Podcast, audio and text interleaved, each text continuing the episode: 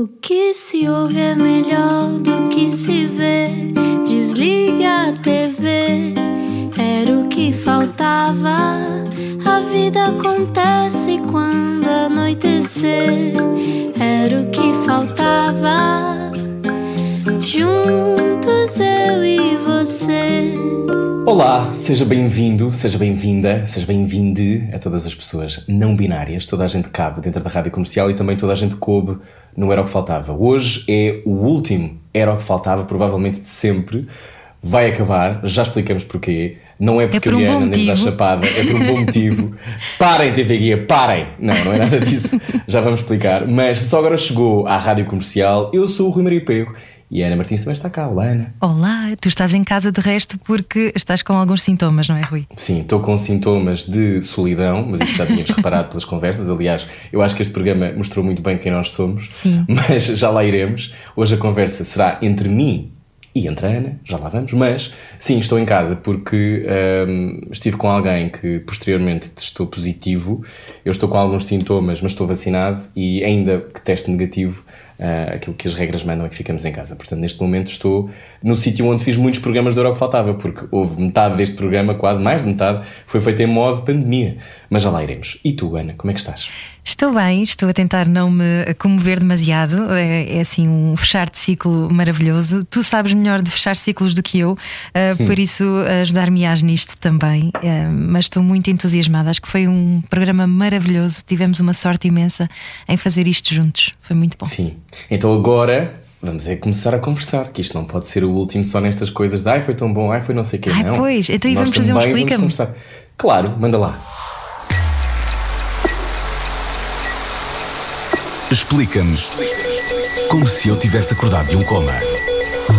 Quem é que começa?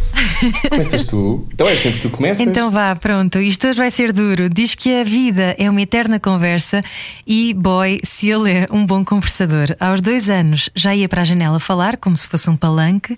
Aos 32, Rui Maria Pego injeta-nos como uma espécie de soro da verdade e vê-nos para além do óbvio. Místico desde pequenino, ativista da empatia, porque somos todos muitas coisas e tornar visível é tornar igual, como ele nunca se cansa de repetir.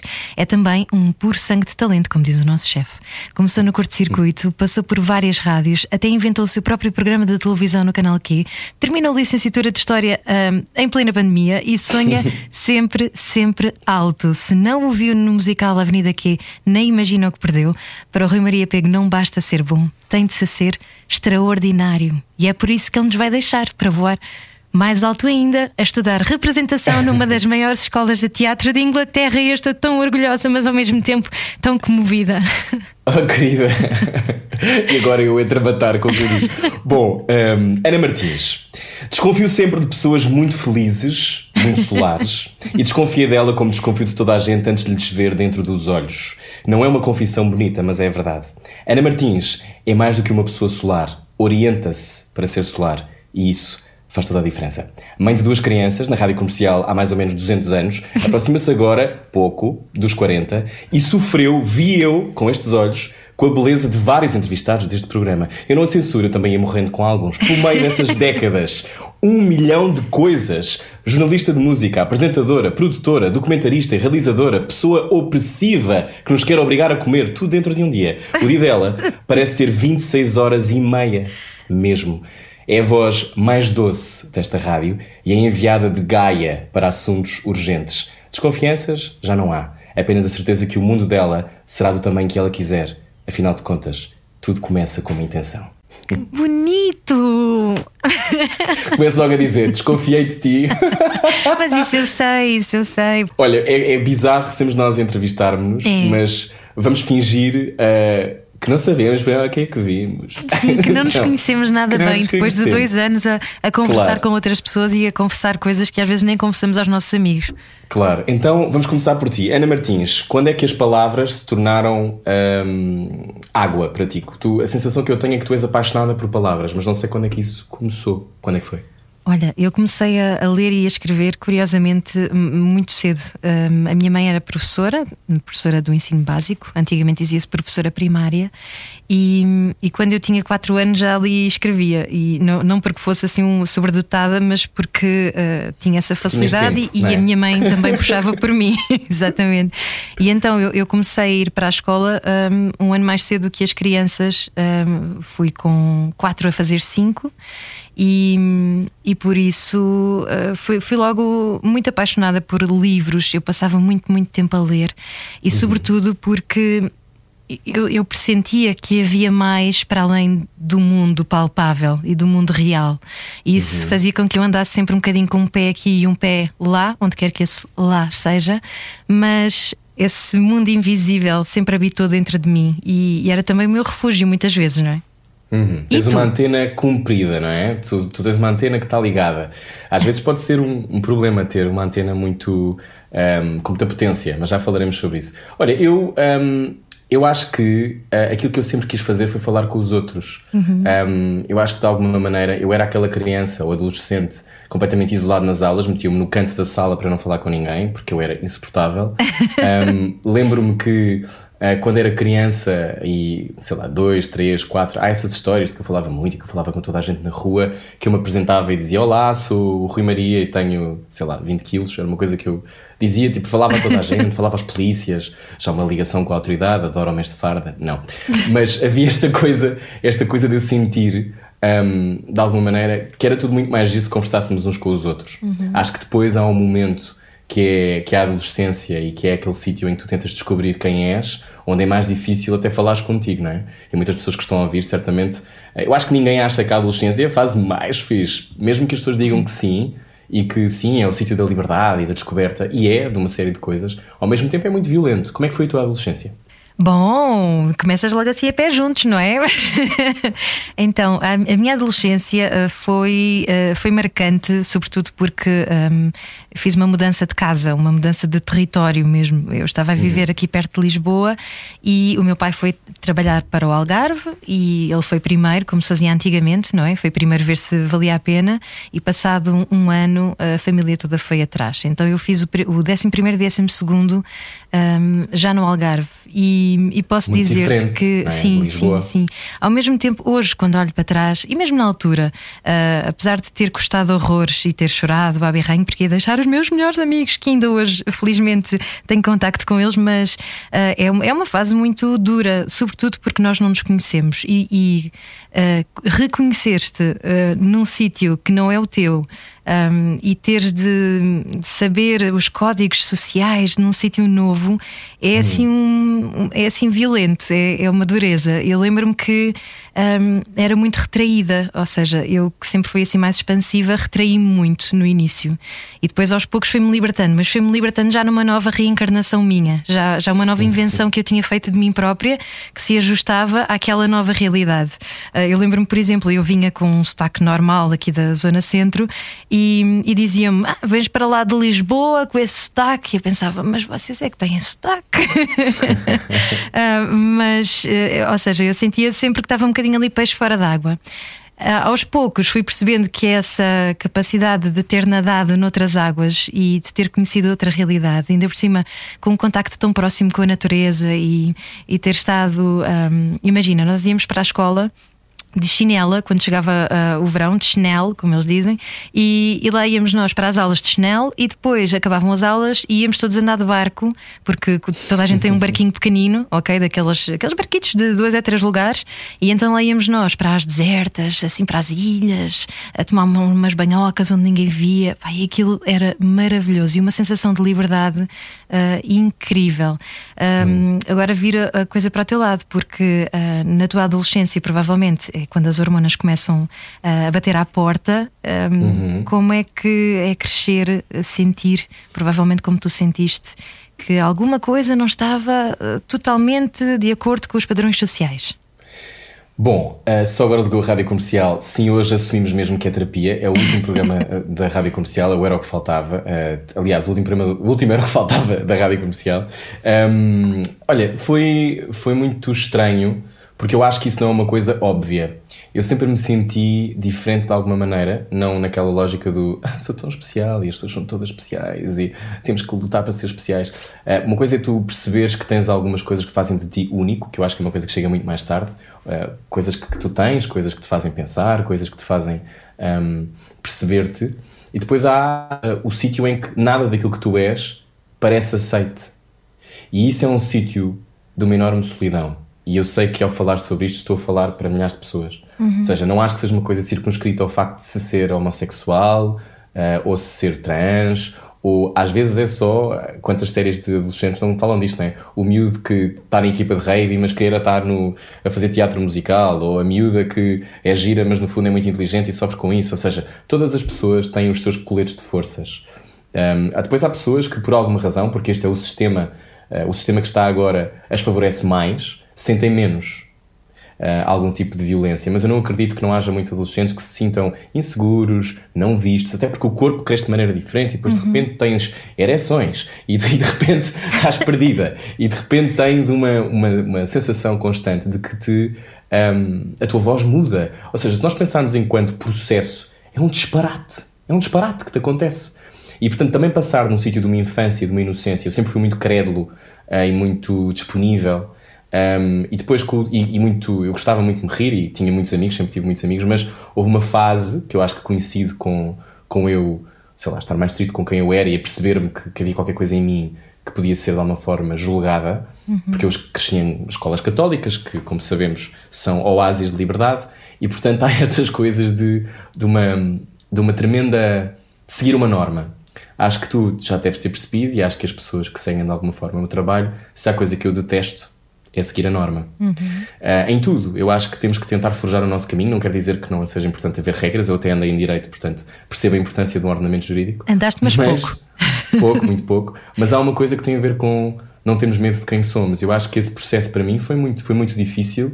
E se queres que te diga, eu acho que nunca termina. É uma coisa que podemos pegar mais à frente da conversa. Mas eu acho que é uma coisa que não termina, porque tu estás a ter que tirar os casacos de uma vergonha que te foi incutida. Que no caso das mulheres é diferente. Imagino que no teu caso também tenhas tido certamente momentos em que havia roupa que se calhar tu não devias usar, se calhar tinhas mais dificuldade em usar a tua voz em determinados contextos. Como é que foi para ti ganhares também tu, uh, sei lá, controle sobre a tua sexualidade, descobrires a tua, a tua vida, como é, que isso, como é que foi? Já foi em Lisboa ou ainda foi no Algarve? Não estou a perguntar quando é que perdeste a virgindade, a perguntar, estou a perguntar quando é que sentiste. Ah, e as pessoas que... estão a levantar o volume do carro agora, nesta altura, não é? Olha, não, não me vou embora para fazer isto mal. então. Tão bom.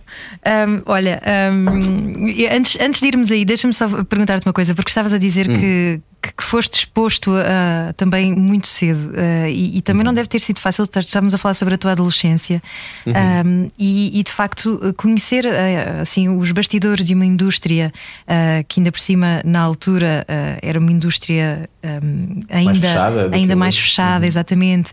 Hoje em dia já se fala muito mais sobre as coisas, mas tu tinhas acesso a uns bastidores e tinhas acesso a, a um nível de privilégio e de conhecimento que uhum. às vezes faz perder essa inocência muito cedo. Uh, como é que tu encaraste essa, essa perda da inocência? Primeiro, eu acho que convém dizer que os meus pais uh, não nos levavam para setes e eu não estive. Eu tive uma infância profundamente normal e muito regrada. Eu ia uhum. dormir à mesma hora todos os dias, eu e as minhas irmãs comíamos à mesma hora, as nossas escolas. Uh, como tivemos a oportunidade ontem de ouvir com a minha mãe esta rádio, uh, pronto, estes dois dias está assim um bocado doméstica e a falarmos de nós, mas acho também importante explicarmos que, independentemente de tudo, um, há sempre muitas dimensões na vida de todas as pessoas. E, portanto, uhum. a minha era essa: era.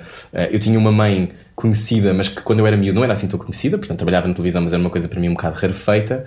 E sabia que o meu pai também trabalhava na rádio, mas a rádio para mim ou era uma coisa que eu ouvia de manhã e ouvia, sei lá, o Portugalex, ou ouvia uh, coisas da, da, comercial, ou ouvia. Enfim, não, não tinha uma. Não tinha sequer, e, e, como falaremos daqui a pouco, eu não tinha sequer a ideia que poderia fazer rádio um dia. Uhum. Não tinha sequer essa ideia. Mas uh, eu acho que esse sítio da. da Estava-me aqui a ligar, tenho que desligar aqui.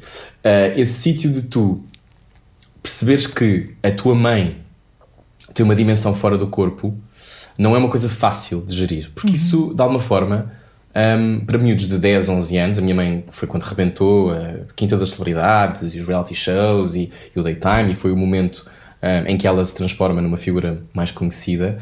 Um, não era fácil, não é? Porque de repente tinha uma mãe que as pessoas todas sabiam quem era e sobre a qual tinha opiniões.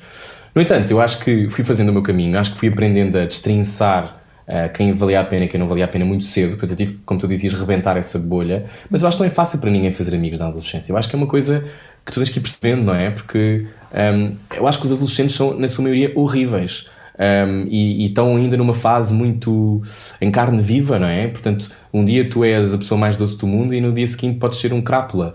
Um, e portanto, eu acho que, que, para mim foi complicado eu, esse início, com depois a venda ou a, a, adição de ser gay e não falar sobre isso e nem perceber o que é que isso significava, honestamente. Eu só, só me assumi muito mais tarde, aos 19, aos meus pais.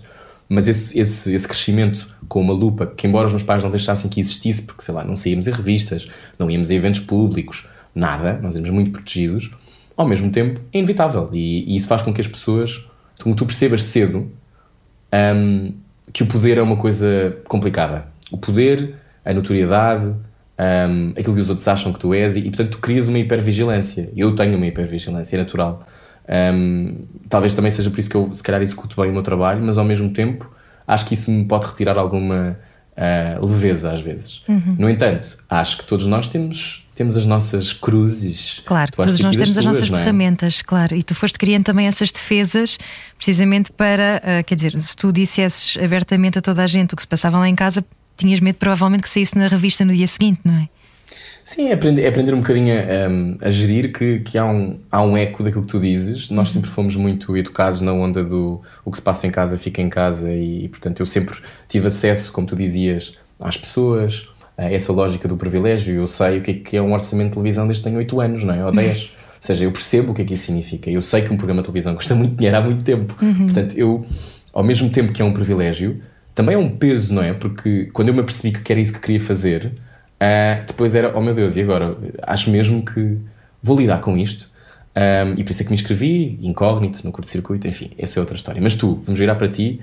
Um, tu há pouco não chegaste a dizer quais foram as tuas batalhas. Não foges! Não, tenho alguma dificuldade em pôr-me em biquinhos Qual foi a tua maior batalha na adolescência? A minha maior batalha foi provavelmente um, aceitar uh, que eu também tinha uh, voz eu, eu, pertenço a uma geração, e, e, se calhar muitas mulheres que estão a ouvir vão se rever nisto. Eu vou fazer 40 anos este ano e nós crescemos muito a ouvir que um, olha-me para aquela vaidosa, havia muito isso. E, e então, tudo o que seja chamar a atenção eh, muitas vezes era mal interpretado. E eu, por natureza, já chamava a atenção desde pequenina, mas sem querer, porque era a mais nova a entrar na escola, ou porque, eh, enfim, eh, tinha os óculos e os outros não tinham óculos, todas aquelas coisas que nós achamos. a fazer um exorcismo de um coelho. É? Exato. Uhum. Pronto, e então há todas aquelas coisas que nós achamos que nos distinguem assim de uma maneira uhum. que, ai meu Deus, toda a gente está a olhar para mim. E então. E não estão, uh... convém dizer que esta minha hipervigilância depois é completamente posta ao canto, porque no fundo as pessoas não estão assim tão interessadas. Exatamente, nós é que achamos, não é? Que estamos uh, constantemente a ser uh, avaliados Vigiados. ou julgados, não é? Uhum. Mas, mas Tens felizmente. problemas em ocupar um lugar de protagonismo?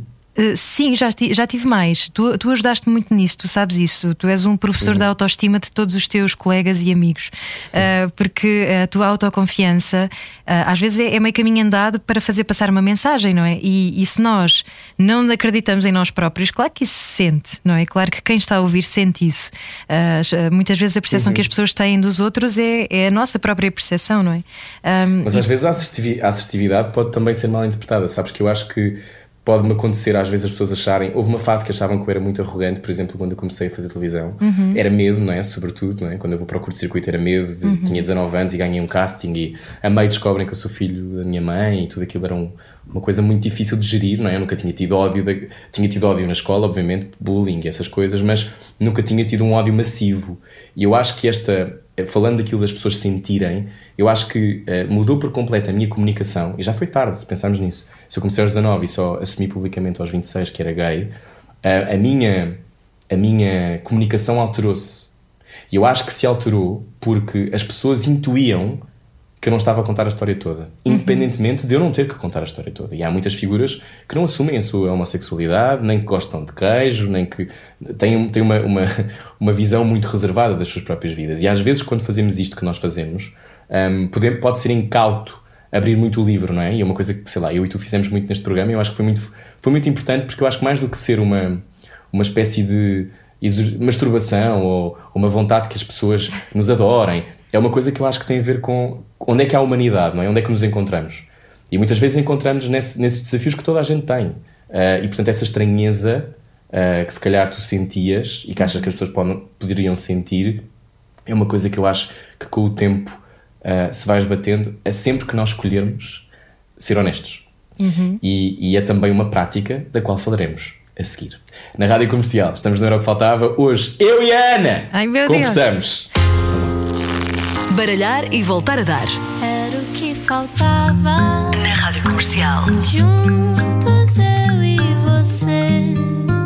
Olá, está a estacionar o carro, o que é que anda a fazer? Está na Rádio Comercial e hoje é o último Era o que Faltava. Uf. É o último Era o que Faltava de sempre o Rui ainda está com febre. É verdade, eu fiquei doente, estou de cama. Não, estou em casa, tive sintomas, estou em isolamento profilático, ainda não testei positivo, mas uh, estou positivo que isto uh, foi uma boa ideia ter esta conversa, porque se calhar há pouco não estava a perceber exatamente porque é que nos estávamos a entrevistar, mas eu acho que se há um sítio importante é o sítio de. Falávamos há pouco também da, da honestidade, uhum. antes do intervalo. E hum, aquilo que eu acho que é importante para o futuro próximo é esta ideia de comunidade. Eu acho que a rádio os média, sendo que eu acho que a rádio é o mais próximo de um amigo que os média podem ser, porque é próxima, porque entra na vida das pessoas. Aliás, nós temos N mensagens ao longo dos anos que nos mostram isso mesmo, que nós habitamos até os pontos mais bizarros da vida das pessoas. Mas um, este sítio da comunidade nos encontramos, portanto, é um sítio de, também de intimidade. E uma intimidade, às vezes, um, não é fácil, mas antes de irmos à intimidade, uh, Ana Martins, olhando para o teu percurso na rádio comercial, tu estás na rádio comercial mais ou menos há 200 anos. Uh, já estiveste basicamente em todos os pisos. Qual foi o teu momento mais feliz, se tivesses que definir? Um momento mais feliz, ok? Então deixa-me só fazer aqui um, um olhar para trás. Que uh, comecei na sala da internet, na altura em que a internet era ficção científica uhum. e a rádio comercial começava com os seus primeiros sites, em altura em que nós fazíamos diretas para podermos pôr um site novo uh, online, que era assim uma coisa incrível. Uh, depois passei pela Cotonet, que era um portal de música aqui da Média Capital Rádios, passei pelos sites de várias rádios, pelo uhum. departamento de vídeo, enfim, andei aqui a saltitar. Um, percebi quando estudei cinema que queria mesmo era contar histórias, entretanto comecei também a fazer emissão e a comunicar ao microfone e, e isso um, falava-me muito ao coração até ao dia em que hum, me falou ainda mais alto, que foi o dia em que o Pedro Ribeiro nos juntou e, uhum. e disse: uh, vão fazer um programa uh, de conversa na rádio comercial. E isso tem sido. Que é uma coisa Épica. Sim, exatamente. tem sido, tem sido, sobretudo, eu acho uma aprendizagem também para nós, porque eu acho que, não sei quem está a ouvir se tem esta noção, muitas vezes as duplas um, são, conhecem-se no momento, ou conhecem-se pouco tempo depois e depois de repente já estão no ar. E a intimidade é uma coisa, como sabemos, em qualquer relação, mesmo que o Tinder nos engane, a intimidade, desculpa, demora, demora a crescer. E eu acho que tem sido um exercício, e nós também não falamos muito sobre isto, mas tem sido um exercício, uh, às vezes de, como diria a minha amiga Catarina Valençane, alterofilia emocional, uhum. que é uh, também fazer um programa numa pandemia. Não, é? não falámos sobre isso ainda. Fazer um programa numa pandemia. Eu acho que ainda nem temos a noção de como não podemos fazer planos e como foi desafiante, por exemplo, estar no ar durante o confinamento, não é? E Os dois confinamentos, é verdade. Mantivemos sempre o programa no ar, isso foi assim um, um feito uh, épico, acho eu. Uhum. E ao mesmo tempo conseguimos refletir sobre o que se passava, que eu acho que ainda foi mais bonito, porque andávamos todos, andamos todos às aranhas ainda hoje, e uhum. consegui falar com uh, psicólogos, psiquiatras, uh, médicos, atores, realizadores, escritores, sobre tudo o que se está a passar, ou seja, ter pensamento imediato sobre esta loucura, uh, para uhum. nós também foi um bálsamo, não é? E, e, espero que também para os ouvintes que nos acompanharam ao longo destes dois anos. Foram 412 conversas, contando 12. com a de hoje. Pois, isso é extraordinário e eu uhum. acho que é uma, uma coisa de. Falamos pouco, aliás, no programa falámos muito sobre isto, esta ideia de que uh, temos que dar espaço a que o espírito do tempo seja refletido, não é? E eu uhum. acho que o programa acabou por também poder ser isso, que é um espaço de encontro em que as pessoas falam sobre o sítio onde estão e naquele momento as pessoas não sabiam se podiam morrer só por tocar noutra pessoa, não é? Portanto, não nos podemos esquecer que já estivemos no sítio em que não fazemos ideia o que é isto e uhum. estão pessoas a morrer que nem tordos e depois de repente, não, não é? E de repente já temos noutra fase das nossas vidas um, e com vacinas, ainda bem, se puder, vacine-se. Um, acho que a honestidade, há pouco falávamos disso, um, é uma, eu acho que é uma das armas mais importantes da comunicação. Para ti, qual é a arma mais importante quando se fala com alguém? A arma mais importante é a honestidade, claro, mas também um, a empatia e, e, tu és o mestre da empatia. Estamos sempre a falar disso no programa e a alteridade também ao mesmo tempo. Deixa-me acrescentar uhum. esta, que é a capacidade de nos colocarmos nos pés do outro. Uh, às vezes é difícil, e, mas tem sido um exercício muito interessante. Uh, nós uhum. conseguirmos ir além da nossa bolha e do nosso universo uh, de, de, ideias pré-concebidas, não é? Uhum. Um, por isso eu acho que é mesmo essa, essa a questão, é conseguirmos tentar sentir um bocadinho o que o outro uh, sentiu naquele, uh, naquela uhum. situação. Qual foi a conversa? As pessoas querem isto, as pessoas precisam disto. Qual foi a conversa que para ti foi mais desafiante? Se tivesse que. Estas coisas, estas perguntas são difíceis, sabemos. Ainda ontem levei na cabeça da minha mãe em direto, por fazer perguntas tão fechadas. Mas um, eh, há muitas conversas, por exemplo, que a mim me surgem como transformadoras, mas gostava de ouvir as tuas. A mais desafiante até agora está a ser esta, porque sou eu que estou no on the spotlight, ah. não é? Eu e tu. Portanto, acho que uh, temos sempre aquele medo de ser demasiado self-centered, uh, muito centrada em nós e, uhum. e autoelogioso, como, como às vezes nós, nós dizemos, precisamente para não cairmos nessa, nessa armadilha. Uh, mas eu diria que sempre que se fala de um, natureza, saúde mental e literatura, como tu sabes, eu bato palminhas. e acho que era nessas que eu mais reagia. A que mais me transformou ultimamente, eu acho que deve ter sido a conversa com o André de Cedeiro, provavelmente. Ah, sim, foi sim, tão bom. Foi. foi há uns dias aqui na foi, rádio. Foi há pouquíssimo um, tempo. Eu tenho muita dificuldade às vezes de discernir. Sabes porquê? Porque primeiro eu tenho uma memória de peixe, não é? que é uma uhum. coisa um bocado complexa. Já deves ter reparado. E Há uma coisa, agora com a confusão mental que estou a passar por causa do isolamento, não estou a brincar. Um, há uma coisa que é difícil para mim que é situar exatamente a conversa que eu mais, mais adorei. Mas houve muitas pessoas que eu acho que foi importante receber. Adorei receber a Alexandra Lucas Coelho, uhum. adorei receber o Miguel Sousa Tavares com as suas contradições e com as discussões que até tivemos no ar. Um, até porque eu acho que as conversas não têm que ser sítios só de aplauso. Um, e acho que foi bom irmos fazendo esse caminho. E acho que isto é naquela coisa de ai meu Deus, somos tão extraordinários. Não é nada disso. É, foi importante, eu acho, podemos falar com pessoas que não concordam connosco um, e, e, falar, sei lá, com o Toy. Lembras-te do Toy? Foi uma loucura. Ou sei lá, estou um, aqui a pensar de, assim, de cor foi, por exemplo, eu entrevistei a Cláudia Raia e o marido, uh, o Jarbas, uh, sozinho, na altura, eu acho que tu estavas doente, já não me lembro bem. Também foi um desafio, uh, porque ela é intensa e é incrível. Pá, e de repente, todas as pessoas que eu se calhar queria conhecer, Cláudia Varjão, que eu por acaso já me tinha cruzado, mas nunca tinha falado com ela, um, são pessoas que, que me mudaram também. Isto tem sido assim um, um valente desafio. Eu estava aqui a tentar uh, fazer aqui uma lista, um apanhado, mas pronto, é só ir a radiocomercial.ol.pt. Há lá uma secção que diz era o que faltava, já percebeu que uh, o programa vai terminar, e, mas vai terminar por ótimos motivos, porque o nosso Rui vai voar mais alto ainda.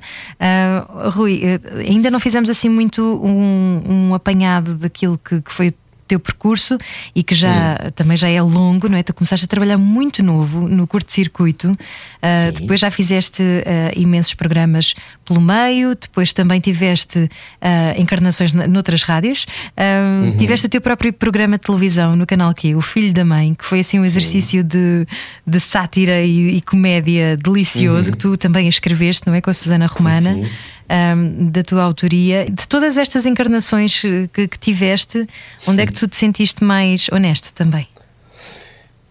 Um, eu acho que este programa e o Filho da Mãe são os dois momentos onde eu, se calhar, estava a cumprir-me mais. Uhum. Porque às vezes, quando fazemos programas da manhã ou programas da tarde que têm um objetivo mais de. seja o curto-circuito, seja um grande formato de televisão à noite, seja uma manhã como eu fiz na Mega durante algum tempo, há um sítio de performance, de quase estás a falar para um estádio e aquilo tem uma dimensão e uma energia. E eu, um, ehm, contrariamente a todas as expectativas, muitas vezes gosto de falar baixo, devagar e sobre coisas que ninguém quer falar.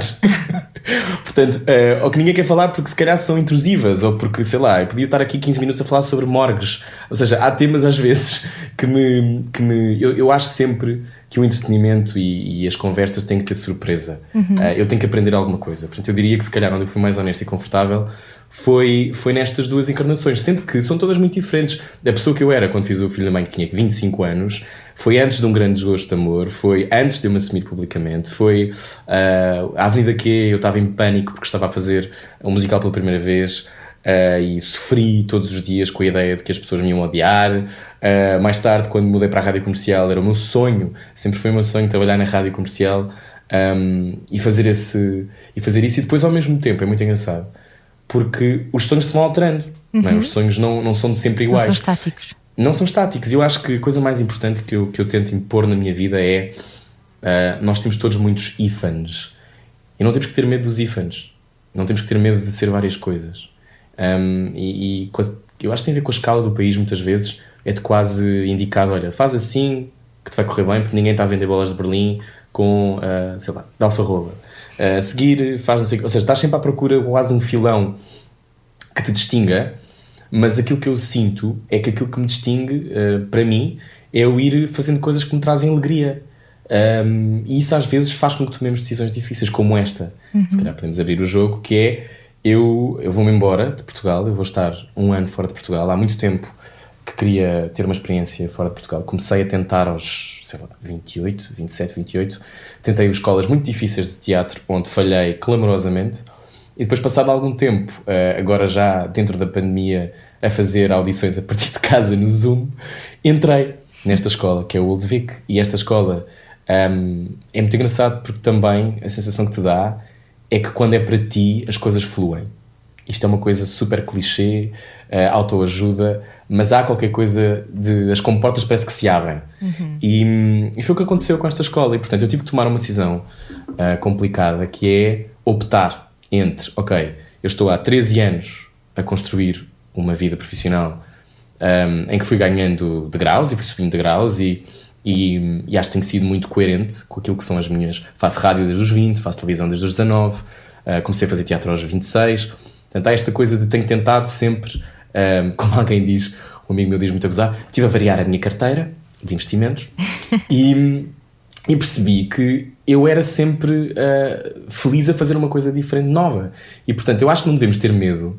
E é uma coisa, acho que às vezes um bocadinho pouco portuguesa, talvez porque, como é um país pobre, a ideia da, da mudança vive sempre agrilhoada à ideia da independência financeira. E se não tens independência financeira, não podes optar e não podes sair e não podes fazer. Uhum. Um, embora eu tenha poupado muito dinheiro este, estes últimos anos para poder fazer uma, uma mudança destas, um, eu não. Quer dizer, não, o dinheiro acaba, não é? As coisas acabam, mas eu senti sempre que, eu, que me era devido, e isso para mim é um sítio bom de autoestima que eu não tinha há 5 anos ou há 10, de eu quero fazer isto por mim.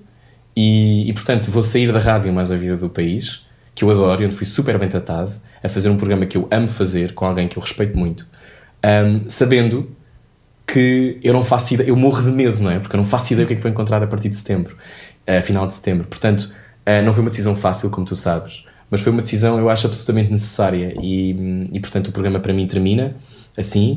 Não sei o que será o futuro desta rádio neste horário, não faço ideia mas um, tenho que dizer publicamente que fui bem tratado e que tentaram. Também não há de ser fácil de repente teres uma pessoa em quem estás a apostar e de repente essa pessoa diz: Não, eu por acaso agora quero ir fazer lutas de espadas do século XVI para outro país. e fui entendido. E portanto eu fico contente com isso e saio com a maior alegria e com a sensação de que este programa foi uma das experiências mais felizes da minha carreira. Então a alegria é, é quase o isco, é isso que tu eh, vais atrás, corres atrás. Eu acho que tento correr atrás de uma sensação de desconforto.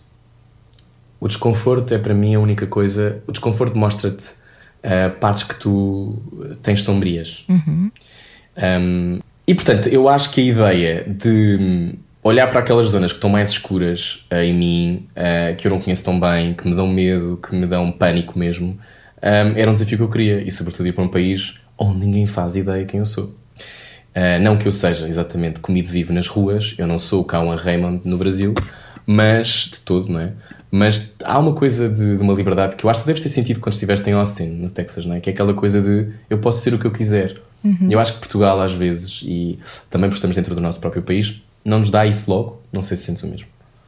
Uh, sim, mas olha, não era mais fácil não definir os objetivos e culpares o mundo por, por a vida não mudar e não mexer? que é o, o, que boa parte das pessoas faz. Era, mas, mas por exemplo, mas tu, tu, por exemplo, tu tens uma capacidade interessante, eu acho, de uh, olhares para a vida e tentar ver o lado bom. Uh, eu sou mais pessimista do que tu, não é? Tu és muito mais solar, ou seja, aquilo que eu dizia no início, que tu te orientas para o teu lado solar é uma escolha. Uhum. Portanto, eu acho que tu escolhes. Eu não sei se tu aprendeste pelo caminho. Aprendeste? Ou foi uma coisa. Também essa ideia de que tudo está contra nós Ai, é uma não. escolha. Claro que fui aprendendo. Então, eu era a mestra da vitimização. eu tinha uma canção quando, é era criança que era Ninguém gosta de mim. Oh não. Imagina. Oh não, até fiquei com mais febre. Não é? Pronto, portanto, isto é uma coisa que se aprende, não é, não é propriamente, acho que não nasce connosco, mas é uma escolha, como tu dizias. Tu, tu tiveste, falando em escolhas, tiveste assim alguma epifania mística para escolheres uh, estar, querer estar conectado com a, a noção do todo? Uh, vamos aí a esse tema picante. Hum. Um, eu diria que uh, desde miúdo que tenho uma propensão para uh, ligar a tudo o que é o oculto, um, ehm, eh, outras realidades, Uh, coisas, eu, por exemplo, eu tinha 14 anos e fundei uma escola de magia online, não é? que era um, era Harry Potter na altura, e isso talvez algumas pessoas estejam a ouvir. Curiosamente chamava-se Millennium Hogwarts, mas não era paga pelo Millennium, se calhar já uma antecipação de programas patrocinados como este, de resto, esta semana. Um, e na altura eu, eu era tão obcecado com a ideia da, da magia e de transformar a vida no que eu quisesse, e era muito inspirado pelo Harry Potter, eu adorava, sou um Potterhead completo, li 95 vezes os livros. Uhum. Um, e, e, a ideia de criar aquilo era uma espécie de escola, tipo um role-playing game. Eu ficava até às 6 da, 5 da manhã, às vezes em dias de escola, a fazer tipo os balancetes do dinheiro que as pessoas gastavam no Mirk, porque iam às compras comprar pergaminhos e, e, penas, estás a ver? E portanto eu tinha essa coisa nerd, um, mas tinha muito a ver com a ideia de a vida pode ser, pode ser mágica.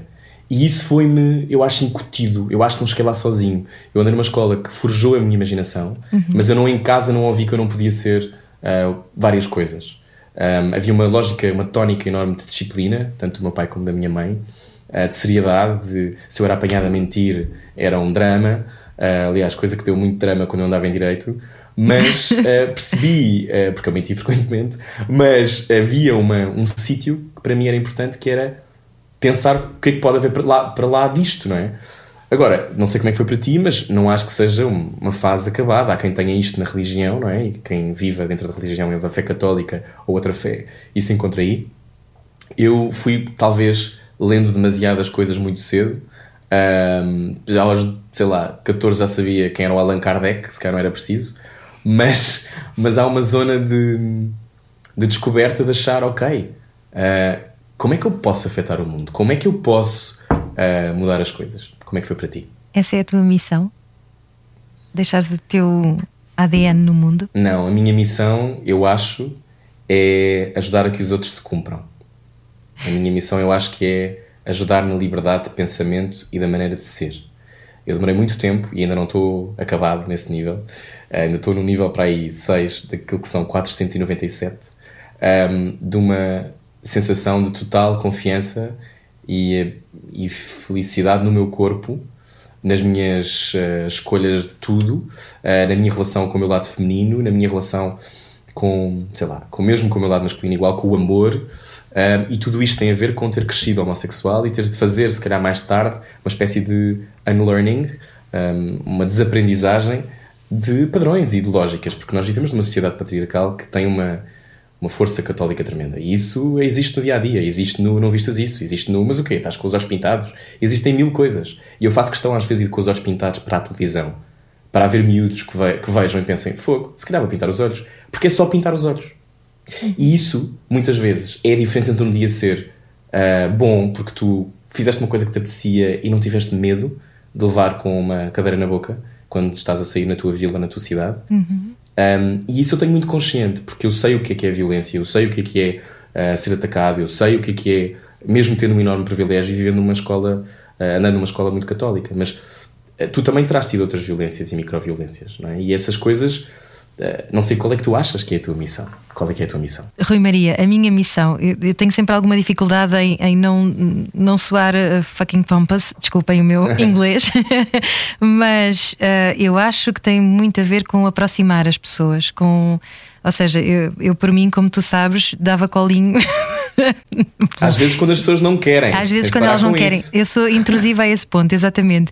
Mas, mas acho que é isso, é, é percebermos que eu, eu tenho essa sensação de, de, sermos todos eh, vários ramos da mesma árvore. Uh, e se calhar, se nós olhássemos para a natureza dessa maneira e se a aplicássemos ao nosso dia a dia, as coisas seriam um bocadinho mais, mais fáceis, digo eu. Uhum. Mas eu sempre fui muito utópica, não é? Sou muito ingênua mas eu gosto dessa ingenuidade, eu gosto de conservá-la, uh, mesmo que isso às vezes me traga Como é dissabores. Se conserva essa ingenuidade intacta? Olhando para os meus filhos e lembrando-me de como é que era, um, lembrando-me da, da beleza, do deslumbramento que nós, facilmente, enquanto adultos, nos deixamos atropelar, não é? Pela vida, pela rotina, pela, uhum. pelo cansaço, por, pelas inseguranças, sobretudo, uh, pelos medos que nos toldam uh, uh, a visão e, e a projeção para o futuro.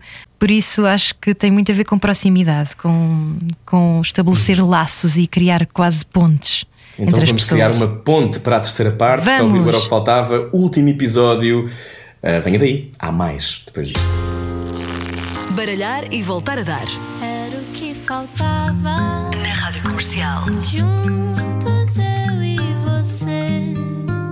Está a ver a sua vida. Hoje está a assistir uh, ao fim. Uh, fim a acontecer. Uh, e é na boa. Eu acho que é muito importante também falar sobre isto, que é, eu acho que muitas vezes uh, havia uma, eu gosto muito da ideia, eu digo isto algumas vezes, eu vivi um desgosto amoroso muito difícil, que demorei anos a sarar, sendo que eu não sei se nós saramos os desgostos de amor verdadeiramente. Há um músico sueco que se chama Jens Lekman, acho que estou a dizer bem, que diz You don't get over a broken heart, you learn to carry it gracefully. E eu acho que se a citação não é exatamente esta, é muito parecido com isto.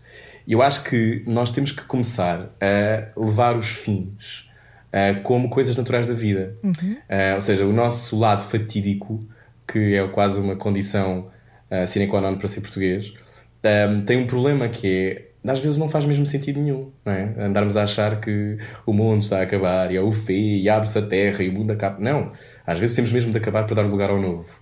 Quando é que tu sabes, Ana Martins, que tens que dar lugar ao novo?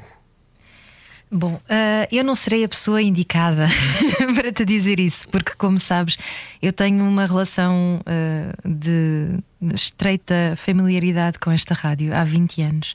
Portanto, sempre que eu a deixo entrar o novo, eu uh, continuo sempre a dar, uh, a, dar Sim, a mão. Tu fazes documentários, coisas fora, Exatamente. vida para além da rádio. Tenho, isso, tenho, tenho muita vida para além da rádio. Deve ter solicitações, não é? Que às vezes podem fazer ponderar se um casamento de 20 anos faz sentido, não é? Claro, claro que sim. Uh, mas, mas por isso te digo que eu não tenho tanta experiência em fechar ciclos, tenho sim em conciliar várias vidas e vários amores. Para mim, a rádio é um amor. Aliás, a Alexandra Lucas Coelho, no outro dia, passou por cá, ela também fez rádio e, e escreveu uma frase muito bonita no, nas redes sociais dela que era: O que é que a rádio tem que nós nunca acabamos de a amar?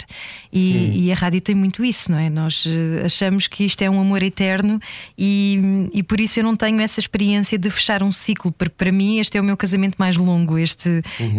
esta rádio. Uh, mas diz-me diz tu, como é que se faz isso? Olha, fazer um bolo do divórcio, não é? As pessoas acham Exato. que às vezes se deve começar a fazer divorce parties, não é? Que de repente a festa do divórcio pode ser a saída. Eu acho que também não temos que entender o luto e acho que devemos fazer lutos das coisas e certamente faremos luto deste programa, que vai acabar só agora com a rádio comercial. Mas há uma. Eu acho que é muito importante termos a, a abertura de espírito de, de, perceber que as coisas não têm que ser eternas e que não podemos agarrar ninguém que não queira ficar. Uhum. Uh, e se aquelas pessoas querem ir, isto pode ser na sua vida, alguém pode sair da sua vida, ou alguém, ou pode ser um trabalho. Por exemplo, para mim é muito mais fácil eu desapegar-me de trabalho do que é de relações, por exemplo. Relações, seja de amizade, seja de amor, sendo que amor é mais difícil.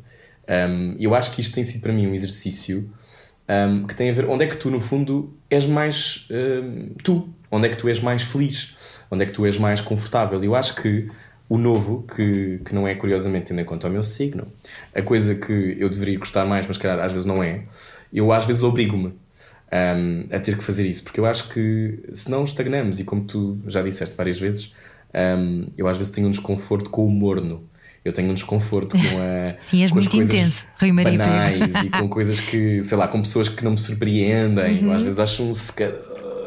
Uh, por acaso não aconteceu muito neste programa, aconteceu esporadicamente. Não vou mentir, não é? 412 conversas. Mas foi não raro, quem. foi muito Mas foi muito raro. raro. Isso, eu acho que foi muito raro, porque falavas da rádio, porque as pessoas se encontravam. Outra vez voltamos à honestidade e encontrar. Eu acho que a coisa mais. O meu pai tem uma teoria de que a rádio é a primeira rede social. Um, e, e, e é a primeira rede social uh, em que se calhar não se magoa ninguém, não é? Porque houve outras redes sociais, mas que fazia tráfico, por exemplo, enfim, um, de pessoas. Mas uma rede social em que tu sentes que és ouvido, que eu acho que é no fundo, mais do que ser amado. Antes de ser amado, tu queres ser ouvido. Tu queres que a tua mãe te ouça quando tu gritas, tu queres uh, que o teu, uh, a pessoa de quem gostas uh, se, se compadeça com a tua dor um, ou vibre com a tua alegria. E isto é uma dica para todos os solteiros e solteiras e solteiras que estão a ouvir a rádio comercial. Se as pessoas não se fascinam com as vossas conquistas, saiam. Porque um, é muito importante, não é aquela coisa tonta de. Há, há, pessoas que têm quase uma nova vida todos os dias, não é? Ah, agora vou ser padeiro, e amanhã vou ser astronauta, e a seguir vou ser. Isso, isso é uma inconsistência. Outra coisa é pessoas que não são nossos cheerleaders. E Uhum. um, eu acho que, que temos o dever de exigir melhor. Temos o dever de exigir melhor nas empresas, temos o dever de exigir melhor ao nosso governo, temos o dever de exigir melhor do planeta, uh, ou melhor, da nossa relação com o planeta, temos o dever de exigir melhor uh, até na maneira como as pessoas se tratam umas às outras, uh, no amor, obviamente. Portanto, chegas ali a um ponto em que é, ok, o que é que eu vou fazer com as minhas escolhas e com o meu corpo e com a minha voz? Nada? Não pode ser. Portanto, eu acho que a maneira como contamos histórias pode ajudar a, a que esse encontro se dê. Eu não sei se, se para ti as histórias ainda continuam a ser uh, o veículo mais transformador.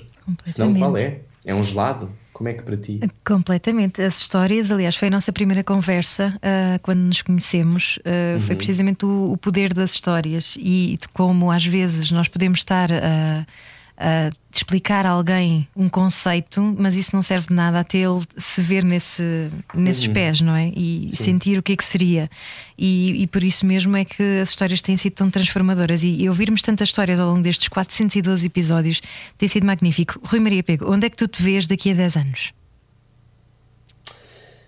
Hum. Daqui, daqui a 10 anos vejo-me casado, com dois filhos. Oh. Uh, que não sei se hei de adot- adotar ou se hei de, de fazer, Um, mas eu tinha uma lógica, eu tinha um pensamento muito aberto sobre isto de fazer um bebê, mas hoje em dia não sei se concordo e acho que, ou melhor, concordo que exista, não é isso? Mas para mim eu não sei se, se quer passar por isso quando há tantas crianças que podem ser adotadas, sendo que uma coisa não anula a outra. Eu acho que cada um deve fazer o que entender, desde que trate bem essas crianças e as ame. Um, vejo isso, vejo uma vida que não é só em Portugal.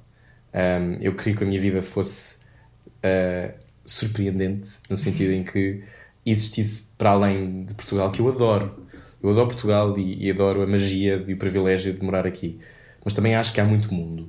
Um, e portanto eu gostava muito de, de ter uma carreira internacional ao mesmo tempo que tenho uma carreira nacional. Vejo-me, curiosamente, as pessoas acham sempre agora, uma das perguntas que mais me faziam é: então, mas tu agora vais deixar de fazer rádio, não é? Tu agora vais ser ator.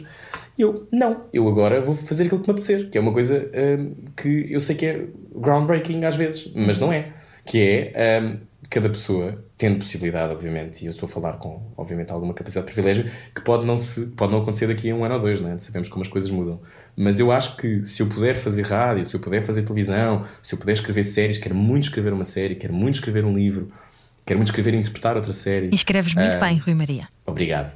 Quero muito, quero muito fazer, hum, quero muito surpreender-me. Mais do que surpreender os outros. Eu acho que esta talvez tenha sido a mudança que este programa também possa ter trazido, que é se calhar quero mudar um bocado eu, não é? E, e- e ficar contente porque decidi fazer as coisas para mim e não se calhar porque alguém está a ver ou porque é a coisa certa a fazer. Hum, eu adorei este tom agora meio uh, Kiko Isote, certo a fazer, um bocado youtuber, mas, mas há esta coisa de, de termos muito medo. Às vezes fazemos coisas só para nós e a minha ida para outro país, nesta altura da minha carreira, aos 32 anos, uh, carreira não, percurso, como diriam os meus pais, um, é, é só porque eu, eu quero mesmo ser outra pessoa e aprender outras coisas e, e falar com, sei lá, apaixonar-me e, e ver o mundo de outra forma. Acho que temos que tentar manter a lente uh, assim uh, limpa. É? Eu às vezes tenho o computador todo sujo e tenho que tratar disso. Ana, onde é que tu te vês daqui a 10 anos? Ah, isso agora vamos deixar para o podcast, se calhar. Claro, é um ótimo cliffhanger. Mas atenção, temos que dizer uma coisa antes de ir embora, que é. Uh, Fomos, há pessoas que não vão ouvir o podcast, que estão a ouvir agora na rádio. Uhum. Fomos muito, muito, muito felizes. Eu fui muito feliz a fazer este programa. Muito feliz. Um, adoro a rádio comercial, adoro uh, o que pude viver. Um, não há nada que pague isso. Eu fiz um post hoje a falar sobre isto. Não há nada que pague as pessoas com quem nos cruzamos e com quem tivemos o privilégio de falar. Muitas delas, eventualmente, se calhar é a última entrevista que dão. Tivemos mesmo um privilégio imenso.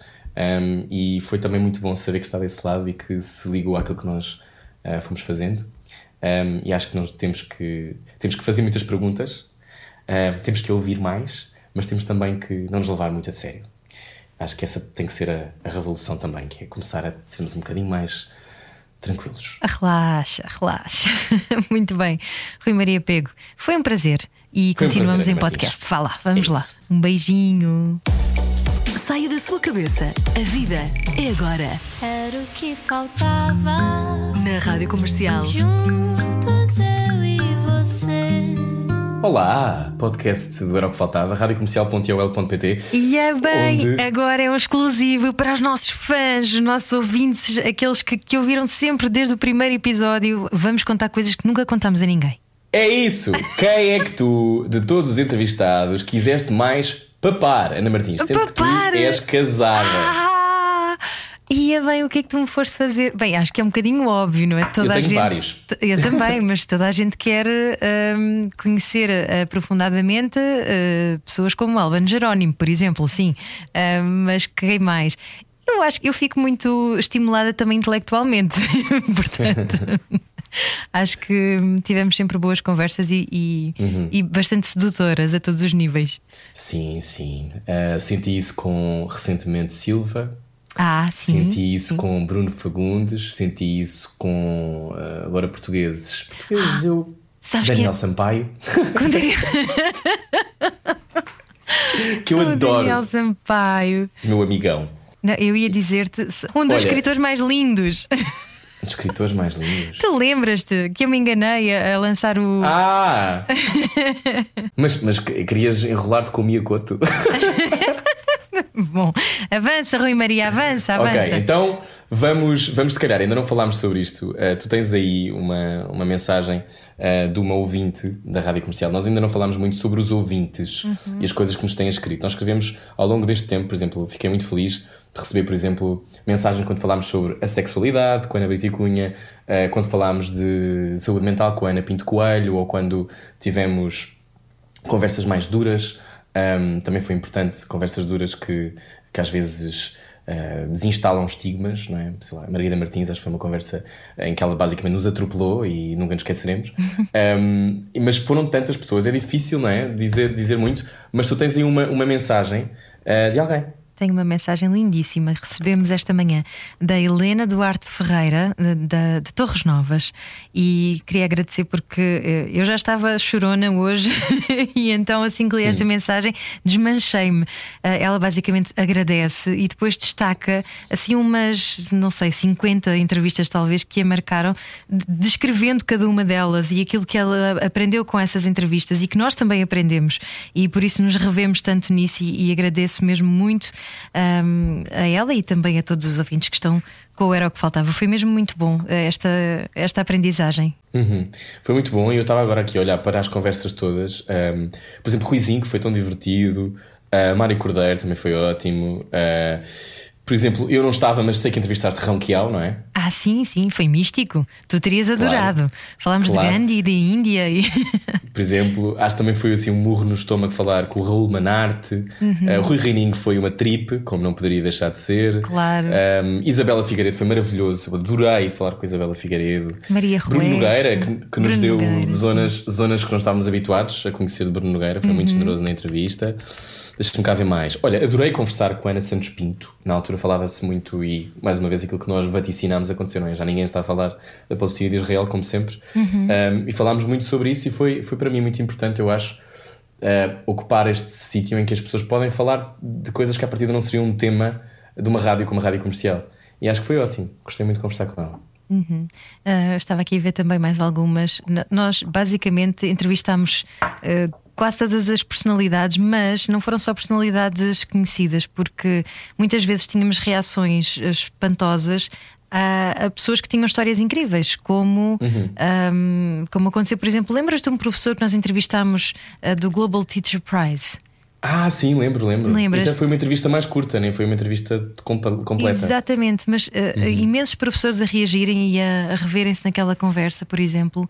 Um, uhum. Enfim, tivemos muita sorte, realmente. Sim, Também... Bagão Félix, Tiolinda Geração, Joana Paz de Brito, Tiago uhum. Rodrigues, eh, novo diretor do Festival da Avignon. Um, é muito bom saber. João Baião, depois também foi bom encontrar estas figuras que são tão amadas, tão amadas e que depois também às vezes descem desse sítio onde parece que moram, não é? Que é um bocado assim num Olimpo uhum. das estrelas e, e têm conversas muito normais. Ficámos a conhecer que ele tem mais ou menos 18 lamas, não é? Sim, e tivemos debates acesos, eh, falámos sobre racismo estrutural, misoginia, machismo, migrações, uh, perseguição a, a, membros da comunidade LGBT, LGBTQIA. Agora já sei dizer bem, porque tu me ensinaste. Sim, porque também isso eu tive que aprender, eh, todo este novo vocabulário, que também acho importante uh, atualizarmos-nos todos com, com muita tranquilidade, sem, sem acharmos que isto é um bicho de sete cabeças, mas também aprendemos a falar essa nova linguagem, não é? Que uhum. não é assim tão difícil quanto isso e que, que acaba por ser mais inclusiva. Uhum. Carmen Garcia, Mariana Vanzeler, foi ótimo, Dulce Maria Cardoso, Rita Brute, a mítica entrevista a Lídia Franco, que nunca esqueceremos, um, Sara Sampaio, também, por exemplo, mais para trás, Maria Filomena Mónica, eu adorei, Sim. Martim Sousa Tavares, isto foi tudo na primeira temporada. Parte boa de tudo isto é que tudo ficará eternamente disponível. Exatamente, radiocomercial.ol.pt, também em iTunes um, está, enfim, é quase um, hum. um espólio da nossa, do nosso percurso. De, de... É um arquivo, é um arquivo. Uhum. Olha, uh, tu acabaste por não dizer onde é que te fez daqui a 10 anos? É a Bechá com Miguel Esteves Cardoso? Vejo-me.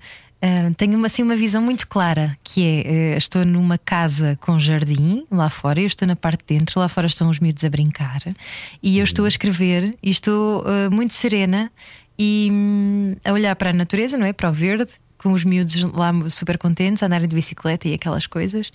E eu sinto-me muito cumprida e realizada porque estou a, a ter voz e, e, não estou a ter medo disso e estou serena também. Acho que isso é, é uma coisa que eu, que eu gosto. Uh, no outro dia, quando cá esteve o decifrador de, de pessoas, lembras-te?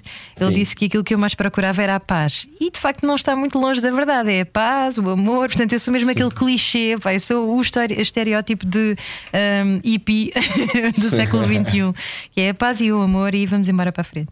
Olha, não falámos muito sobre o lado sombra, eh, que foi um acontecimento que parou ah, mal sim. nós uh, voltámos a confinar. Uhum. Mas foi tão divertido, não foi? Ver, ver em 10. Aliás, tu és a autora desse momento e és a cabeça uh, que levou isso para a frente. O lado sombra foi um momento, eu acho muito engraçado para poder perceber que somos todos loucos. Sim, exatamente. Nós perguntávamos coisas absurdas do género um, uh, eh, o pior pensamento que tiveste durante o sexo, ou um, se já tiveste vontade de matar alguém, uhum. uh, sei lá. Olha, e no Qual teu é caso. O teu filho preferido? exatamente. Uh, no teu caso, um, as pessoas têm medo do teu mau feitio? Do, ah, no meu caso. Um, Estou a fazer um bocadinho não, lado de sombra agora. Não, sabes que eu acho que uh, as pessoas uh, que me conhecem muito bem uh, sabem que assertividade não é necessariamente mal feitio. Uhum. Mal mas, mas, é muito mal interpretada às vezes, é muito, verdade. Muito, muito. E eu, eu não livro, eu, eu, eu tenho a noção, que falávamos no início da conversa, que uhum. às vezes a arrogância parece arrogância, mas não é. Mas também há uma frase que é importante, que é tipo, a arrogância não te faz crescer, não é? A arrogância não é muito não serve para muita coisa.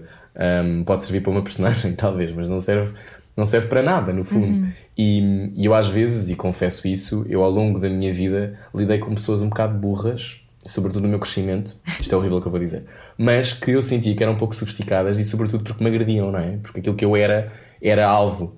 E portanto, aquilo que eu. Não era burras no sentido de. Se calhar nunca tinham. Os pais nos tinham ensinado a olhar para eles mesmos, a lidar com as emoções, etc. Mas e, porque te faziam bullying ou, ou estás a dizer sim, isto porque, por, porque por serem... maltratavam, porque. Ou seja, uhum. e portanto eu, eu tive que aprender também mais cedo a ser assertivo e, no, e na escola não era muito. Um, mas depois também usava um bocado o sentido do humor para dar a volta. Eu acho que o mal feitio, considerado mal feitio, um bocadinho aquela coisa uh, que se diz muito nos Estados Unidos sobre as mulheres um, afrodescendentes que não, tem, que são, são todas poderosas e têm todas uma voz alta e, e pronto, elas são a strong black woman. Sem dúvida, mas provavelmente nem todas as black women são, um, são strong e não têm que ser strong o tempo todo. E, e há aqui uma coisa às vezes que é confundir uh, uma assertividade com mal feitio. Quando eu acho que muitas vezes, sim, pode haver algum mal feitio, sobretudo se eu não beber café, mas às vezes as pessoas estão pouco habituadas a pessoas diretas. Porque há, há muita. Temos muito cuidadinho, há muito cuidadinho, muito respeitinho, um, que é uma coisa que uma herança nitidamente está de novo, não é? E tu, um, quando é que. Quando é que pensas mais que estás a falhar? Quando é que penso? Todos os dias? Sério? Eu, eu sou hiper perfeccionista, como tu sabes, não é? E, e então tenho muito essa coisa de eu apercebo-me assim que estou a falhar. Um, a falhar no sentido de uh, eu tenho um, um standard tão alto, não sei se é por ter a mãe professora e ela pôr-me a corrigir os trabalhos dos outros meninos logo desde muito pequenino. Porque, Sério? Eu, porque eu também gostava, não é? Ela, claro que depois fazia a última revisão, mas uh, percebes? Eu já tinha essa coisa de. Lembro-me perfeitamente de ver, por exemplo, um, os desenhos de, das crianças, não é? Que tinham sempre no final do, dos testezinhos deles, não é? Uh, tinham sempre os desenhos e eu lembro-me de perceber logo o que é que se destacava. Ou seja, que para te destacares tinhas que ser extraordinário, tinhas mesmo de ter ali um toque de medidas qualquer, tinhas que. hum, Enfim, tinhas que descobrir o teu dom e, e trabalhares com Mas ele. tens. Fosse É, uma acho- Uhum. composição, fosse um, um desenho muito bonito. E, e então acho que sempre eh, tive isso como baliza, como, como não como baliza, mas como algo a atingir, ou seja, cum- cumprir-me sempre no, no meu máximo potencial. Mas isso ao mesmo tempo às vezes é castrador, ou seja, não relaxas tanto, estás sempre a pensar, não, porque eu tenho que ser mais. Tu há pouco falavas do improviso. Desculpa, do improviso. O improviso eu acho que é uma das coisas que eu, que eu levo do, do curto-circuito de nada era minimamente eh, planeável. Então eu tenho uma atitude muito tranquila quando o circo pega fogo, porque eh, no fundo eu não tinha às vezes nenhuma página a explicar-me o que é que ia acontecer durante 3 horas. E essa recruta que foi feita nessa altura, quando eu tinha 19, dos 19 aos 22, na SIC Radical, foi importante para eu um, relativizar. Ao mesmo tempo que, e não falámos muito sobre situações específicas, mas, por exemplo, entrar na Rádio Renascença, que era muito mais pesada e muito mais uh, ponderada, e havia quase uma onda desta é a escola da rádio, e tinhas que, tinhas que aprender rápido. E a sensação que eu tive foi que foi, foi fundamental para mim, na altura, trabalhar com a Filipe Galrão, que, era, que hoje faz às 4 da manhã, 3 da manhã, e, e foi muito importante para mim trabalhar com ela, porque ela me deu, um, me explicou a importância de um guião, a importância de, de eu ter que também, ok, tu podes ter essa energia toda e podes ter ideias e podes ser criativo, mas aplica. E esses anos todos que eu passei na Mega foram importantes para eu sistematizar a ideia de que não há melhor improviso do que o preparado. Embora também saiba, e no Filho da Mãe fiz isso, e no. Mas lá está, por exemplo, porquê que no Filho da Mãe ou no teatro, um, quando improvisas e se estiveres bem, aconteceu-me às vezes dar uns tiros no pé enormes, porque acontece, foram muitos espetáculos e eu cometi alguns erros, obviamente, bastantes.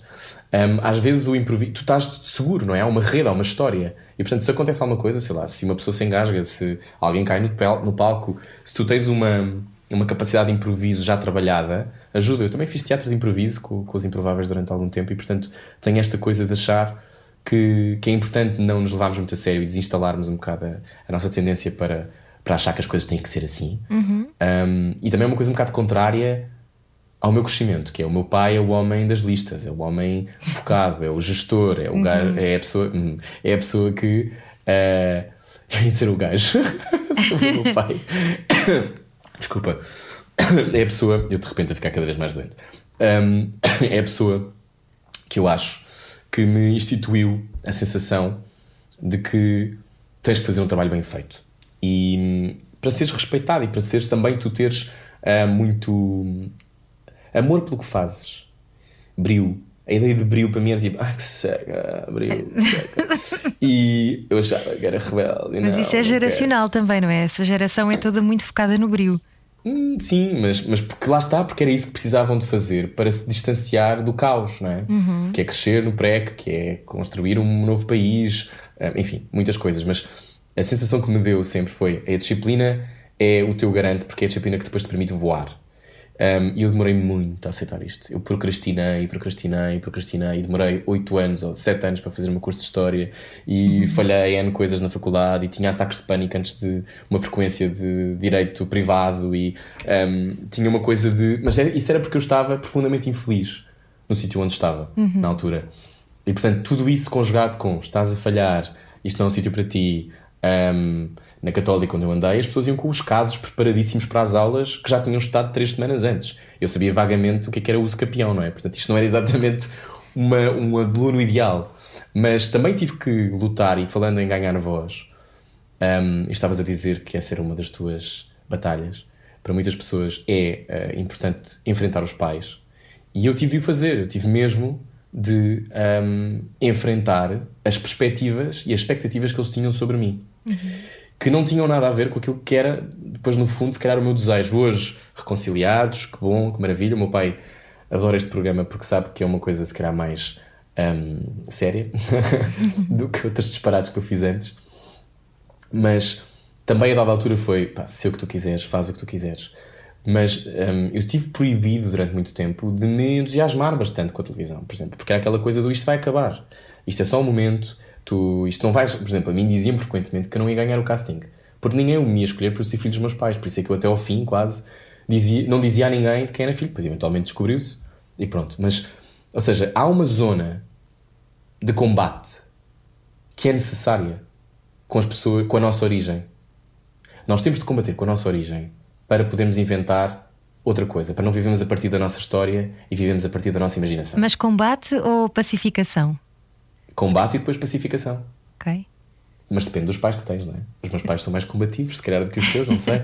Mas, por exemplo, ganhar a voz para ti em casa foi fácil? Uh, mais ou menos, mais ou menos. tenho uma irmã seis anos mais velha uh, três leoas, mãe, avó e irmã. E para quem sabe de signos, sabe que os, os leões são bastante territoriais e, e de, de, alguma forma intensas e, e, um tanto ou quanto, vá, vou dizer, mas com muito carinho, uh, opressores com muito amor, uh, no sentido em que eles também queriam que eu fosse uma coisa que eu não, que eu não era muito. Ou melhor, eu, eu era diferente de todos eles, porque era a menina sensível. Isso é solitário. É, é, solitário, sim. É, eu era a menina hipersensível que eu não sejas mariquinhas, não é? E hoje em dia, isso é a minha grande arma, ser sensível, não é? A minha sensibilidade é aquilo que faz com que eu consiga um, entender também melhor os outros, ou tentar entender melhor os outros, pelo menos ter essa, essa vontade, não é? Uhum. Mas, mas sim, eu acho que todos nós também passamos sempre por esses processos, senão não vinhamos cá fazer nada, não é? O que é que a gente vinha cá aprender? Não fazia sentido. Mas qual é que foi a lição mais dura que tu uh, aprendeste, Rui Maria Pego?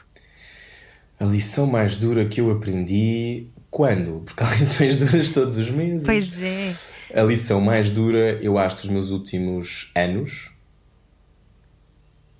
Há duas, eu acho. Há uma que é um, o amor não chega.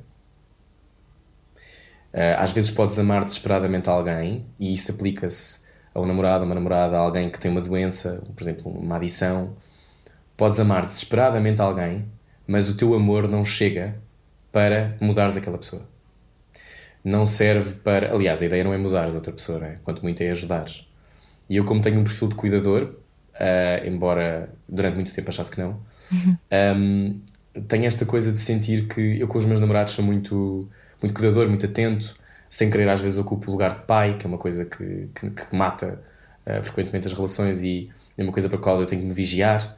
Uh, porque tenho a tendência de querer ajudar em tudo e querer explicar tudo e quero abrir as portas todas ao mesmo tempo e escolhe uhum. aquela que tu quiseres.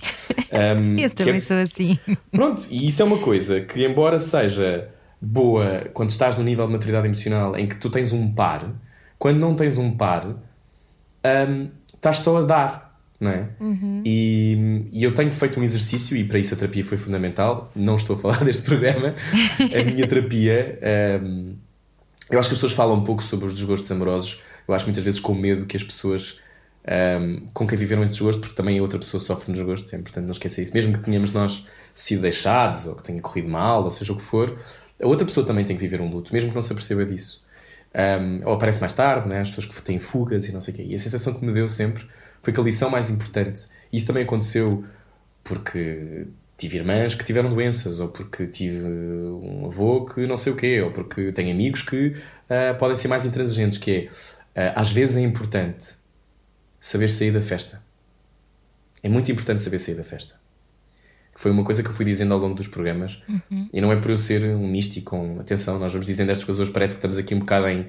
Nós somos incríveis. Em jeito de oráculo, sim. Mas, mas não, não é por aí, é só porque estamos um bocado também a refletir sobre as lições destes últimos anos, e se isto fosse um se calhar um programa numa rádio americana era perfeitamente natural e não havia problema nenhum. Em Portugal eu acho que de vez em quando pode ser mal entendido porque estamos a fazer esse percurso, estamos, como tu dizias, estamos todos a aprender. E essa lição de, de perceber que o amor não chega uh, é muito dura de aprender. É muito dura. É muito duro tu saberes que por mais que ames aquela pessoa, primeiro pode não te amar da mesma maneira, portanto pode não matches o amor que tens por ela.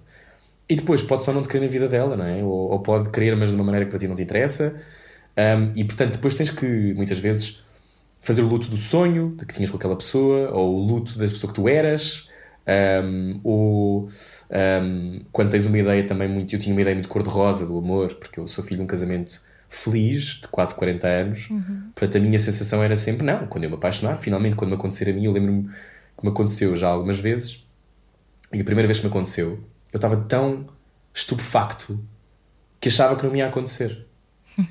E depois, ao longo do tempo, foi acontecendo mais vezes, uh, sendo que eu acho que não acontece tanto quanto nós achamos que acontece. Ou seja, eu acho que muitas vezes as pessoas parece que se apaixonam, mas depois às vezes estão ali no intermédio que tem a ver com, sei lá, com uh, vontade sexual, ou com uh, interesse em comum, ou com vidas que até casam bem, mas que se calhar depois não são exatamente histórias de amor extraordinárias. Mas essa foi uma lição dura, perceber que, que o amor não chega. Eu não posso, com o meu amor todo, uh, curar alguém que está doente. Eu não posso, com o meu amor todo, impedir que alguém uh, beba. Não é? Uh, posso tentar, e tenho amigos nessa situação, ou posso tentar, e tenho imensa, eu tenho imenso. Quando era miúdo, não. Eu lembro-me quando morreu a Amy Winehouse, eu devo ter tido o pensamento de, pronto, mas também estavas à espera do quê, não é? Ela destrói-se, obviamente que ela morreu. Que é o pensamento normal, é o pensamento que as pessoas muitas vezes ainda têm. Eu acho que nos últimos 10 anos fizemos um salto tremendo em que pensámos, não, não é normal. Ela estava a ser explorada pela família, ela tinha 25 mil pessoas com câmaras em cima dela, ela não tinha estrutura emocional para ser aquela estrela, ela era usada pelo homem que a amava, ela tinha essa fragilidade que, que a levou para as dependências e, portanto, ela foi uh, também abandonada por nós, que consumimos avidamente aquele circo. Que foi o que aconteceu com N outras figuras. Uh, umas levantaram-se, tipo Elton John levantou-se, outras figuras levantaram-se da pop, falando de música, não é? Há N histórias no rock também, há pessoas que nunca morrerão, é o caso do Keith Richards, né? vai durar para sempre. Mas, ao mesmo tempo, a sensação que dá é que o amor, às vezes, um, nós achamos que é uma espécie de pó mágico, né? que passamos para o outro e não, não, não, vai, vai correr bem, vai correr bem, vai correr bem. E não corre. Eu... E é ok. E temos que aceitar isso. Ok. Eu, eu tenho experiências uh, semelhantes nesse sentido e permite-me discordar, porque. Eu acho que ele pode só não resultar para aquilo que nós imaginamos, mas eu acho que o amor vai sempre servir para transformar. Ou seja, ah, não estou a dizer que não devemos eh, amar ou cuidar das pessoas que estão com uma dependência de não, todo. Claro, eu claro. acho que nunca se deve desistir. Uhum. Uh, o que eu quero dizer é, não podemos é achar que é uma coisa exterior à pessoa que, por exemplo, atravessa isso. Certo. Uh, e que não somos nós os, uma... os, missionários, não é? Os, claro, os salvadores. É muito, exatamente, é muito difícil quando, quando tu cresces com a sensação que tens que proteger. Uh, uhum. então estás sempre um bocado Uh, não, mas eu vou salvar-te. Isto uhum. é uma uhum. coisa super comum. É muitas complexo pessoas têm complexo. Exatamente. E tem a ver com isso. Agora, o amor ajuda, sem dúvida. O amor é fundamental. E ver as coisas vezes, com olhos de amor, não, não é? Às vezes é, é mais fácil. Uh, o nosso esquema mental já está habituado a isso, que é nós vemos as coisas pelos olhos do, do nosso ego, ou seja, as nossas defesas levantam-se de todas, não é? E às vezes é mais fácil nós pararmos, recuarmos um passo e, e vermos as coisas com outros olhos. Isto é um exercício um bocadinho filosófico e, e, e ingênuo, lá está, mais uma vez. Mas... E nem todos têm que o fazer, não é? Porque nem toda a gente tem o mesmo entendimento o mesmo sobre as coisas. E entendimento. Exatamente. E, e, por exemplo, eu conheço muitos homens que têm muitas vezes. É, é muito comum encontrar pessoas, não quero dizer só homens homossexuais, mas no caso homossexuais, que eu conheço ligeiramente melhor, têm esta coisa de tu estares a desconstruir uma educação para a vergonha, tu estás a desconstruir um, uma hipersexualização do corpo. Tu estás a tentar, de alguma forma, uh, mostrar que és mais válido, que consegues tudo, que tens uma vida perfeita, tudo um bocado para tapar a vida anterior.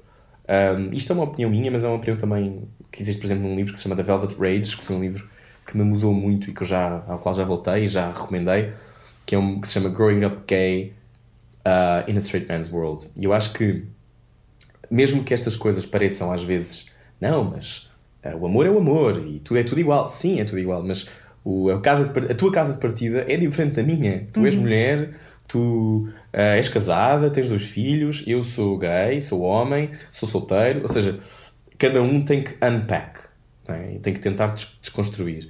Um, a outra lição muito dura, eu acho, tem curiosamente a ver com a comunidade LGBT, que é IA+, que é, a mim gostava-me muito quando me acusavam de ser performático, ou seja, há um termo que de vez em quando é utilizado que se chama biscoiteiro, que é um termo que de vez em quando é utilizado por algumas pessoas para definir alguém que no fundo não está muito preocupado com, com a causa, mas faz o género de que sim.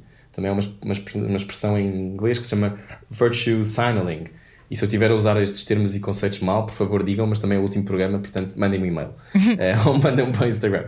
Mas esta ideia de que há pessoas que acham que tu uh, ocupares um lugar de visibilidade um, e tentares de alguma forma, com a tua visibilidade, ajudar, no fundo é só para tu ganhares alguma coisa com isso.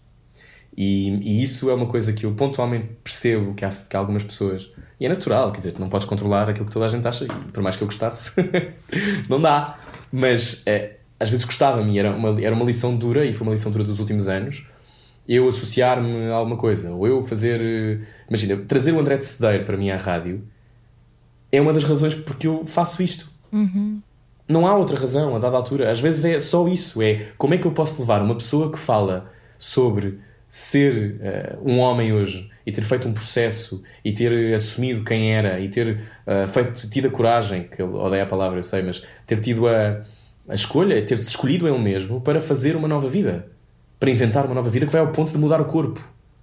Para, para, é, é de uma. É extraordinário, é sublimar, e isso a mim às vezes custa-me quando me dizem uh, que eu, uh, de alguma forma, estou a usurpar esse lugar e estou a colaborar com uma lógica com uma estética de que, por exemplo, os direitos LGBTQIA, muitas vezes, um, e é normal que aconteça, e muitas pessoas fazem esta graça agora, uh, que durante o Pride as empresas estão todas muito antenadas e preocupadas, e aconteceu pela primeira vez a estar em Portugal tantas pessoas mudarem os ícones e tantas empresas e jogos, uh, clubes de futebol. E eu percebo que se acha que é pouco, porque não é pelo Sporting mudar uh, o, sei lá, o ícone, uhum. o seu emblema para arco-íris, que de repente não há violência num estádio e não há homofobia num estádio. Há.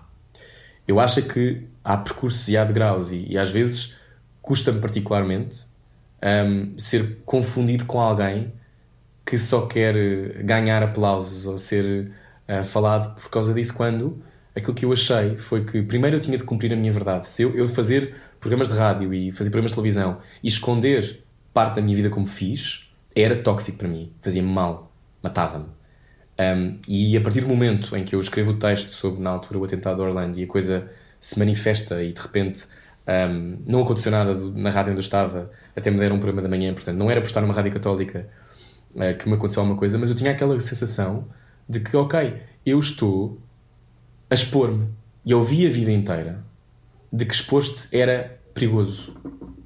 E portanto, para mim, alguém me dizer que eu sou apenas uma pessoa que está a cavalgar esta nova agenda que as empresas têm para ganhar dinheiro com isso e para ser uma, uma figura que uh, de alguma maneira uh, beneficia de ser gay, pá, para mim deixa-me louco. Eu sou a primeira pessoa que fala sobre ser gay numa rádio nacional, provavelmente. Sim. Um pivô de antena. Tu lembras-te, portanto... na nossa primeira semana, lembras-te uma mensagem que recebemos de um rapaz que dizia obrigada porque me sinto representado finalmente? Lembras-te disso? Sim. Nós demos sim, as mãos na altura. Lembro-me lembro disso uh, e gosto que a minha irmã Carolina esteja a chegar com medicamentos a esta hora, é importante. Um, lá fora, oh Blanco, o meu cão está. Larga, larga esses medicamentos. O meu cão está lá fora a tentar roubar Benuron. Para o último episódio, o cão de Rui Maria Pego sobreviverá depois dos medicamentos? meu Deus, não, espero que não. Para ser mal é muito perigoso. Mas, ou seja, eu estou a falar sobre isto, e isto é uma coisa que provavelmente pode ter algum eco ou não, mas a sensação que me dá é estamos só todos a tentar. Sabes? Às vezes estamos só a tentar que se possa falar sobre, sobre uh, duas mães terem uma criança, como aconteceu com a Inês Herédia, no ar, numa rádio que é ouvida de norte a sul do país por pessoas completamente diferentes. E portanto, isso não é para mim performance, isso para mim é ajudar a que tudo seja igual. E acho que esse é um sítio que, que às vezes é mal entendido e tem a ver também com, a- com as agressões que muitas pessoas viveram isso e porque a, a, a gênese da luta por estes direitos não é comercial, é também contra um capitalismo selvagem, é também contra ah, esta coisa de agora ah, usarmos aquilo que somos para ganhar dinheiro com isso. Mas ao mesmo tempo não é bom que de repente as empresas já não, ah, não ignorem. Não é bom que as pessoas falem diretamente para públicos que nunca viram, quando a luta é muito também pela visibilidade. Claro que isso não resolve tudo e claro que é um momento na história, mas às vezes isso custa-me. Desculpa, falei imenso, mas estas são as minhas lições duras. Quais foram as tuas? Ainda bem, ainda bem que falaste imenso. Quais foram as minhas? Mas eu tenho mesmo de falar de mim. Oh, Ana, não, pode, não podemos entrevistar-nos um ao outro e tu não falas. Pois é, tens razão. Ah, As minhas lições mais duras, ah, olha, aprendi ah, muito recentemente a entender melhor que, apesar desta conversa toda teórica de ah, eu sei pôr-me no lugar dos outros e tal, às vezes em casa é onde isso é mais difícil. E há sempre um sítio onde ah, nós conseguimos relativizar mais e, e ser muito paz e amor. Mas ah, se isso não acontece no lugar mais íntimo ah, da tua vida, isso às vezes pode ser muito duro. Então aprendi a flexibilidade e aprendi a deixar o outro ser quem ele é, sem querer mudá-lo. Isso é muito difícil, mesmo muito difícil, porque até que ponto é que hum, a tua insatisfação, carência, ah, não tem a ver com as expectativas que tu ah, crias inventaste. para outra pessoa, não é? Aquilo que tu queres que a outra pessoa seja. E se a outra pessoa não é aquilo que tu queres, tudo bem, eh, estás no direito de, de optares, mas não estás no direito de quereres que essa pessoa seja outra pessoa que ela não é. E isso eu só aprendi muito recentemente e, e é muito, muito duro eh, de, de perceber que, lá está, eh, eu, eu também tenho, eh, obviamente, não, é? não, não tenho que negar essa parte sombra em mim. Apesar de eu ter essa apetência pelo lado solar, eu também sou uma grande filha da mãe, não é? Como toda, a Toda a gente. gente é. Como toda a gente. Mas eu acho que tu tiveste que fazer, permite-me, eu acho, fazer também esse exercício. Eu acho que as pessoas, muitas vezes, que, que são muito solares ou que escolhem ser solares, ah, muitas vezes também renegam um bocado esse lado, não é? E conhecemos muitas pessoas assim. E Uhum. eu acho que foi muito bom ver a tua evolução também a esse nível. Que é, não é que tu não o tivesse, obviamente, que tinhas e provavelmente partilhavas com outras pessoas, mas foi muito Uhum. bom ver como também te foste aceitando como humana, não é? E, e nós, nós somos todos tudo. Da mesma maneira que eu acabei de dizer isto sobre a comunidade LGBT e de algumas pessoas que me criticam, eu tenho que aprender a lidar com o facto de haver pessoas que não gostam de mim. E que eu não posso, com, com, sei lá, manipular isso, não é? Ah, muitas vezes, quando nós tentamos aparecer o mais perfeito possível, ah, o programa perfeito, nós estamos a tentar manipular a expectativa. Claro. É mais do que brilho. E, e da mesma maneira que tu dizes isso, eu sinto logo, ai, fogo, vão-me destruir por eu estar a dizer isso, vão- vão-me atacar e não me apetece nada, porque eu estou só a tentar ajudar. Mas ao mesmo tempo percebo que, que uma visão exterior, ah, muitas vezes sobre as nossas próprias intenções, também nos escape, não é? Ah, se calhar, se calhar sim, se calhar até foi benéfico para a minha carreira eu assumir-me gay. Mas da mesma maneira que é benéfico para ti, eu acho assumires que também tens um lado negro, não é? Toda a gente tem. Uhum, claro que sim. Olha, e saindo do lado negro, mas passando para os elogios, qual é que foi o melhor elogio que tu já recebeste? Ou ainda está por vir?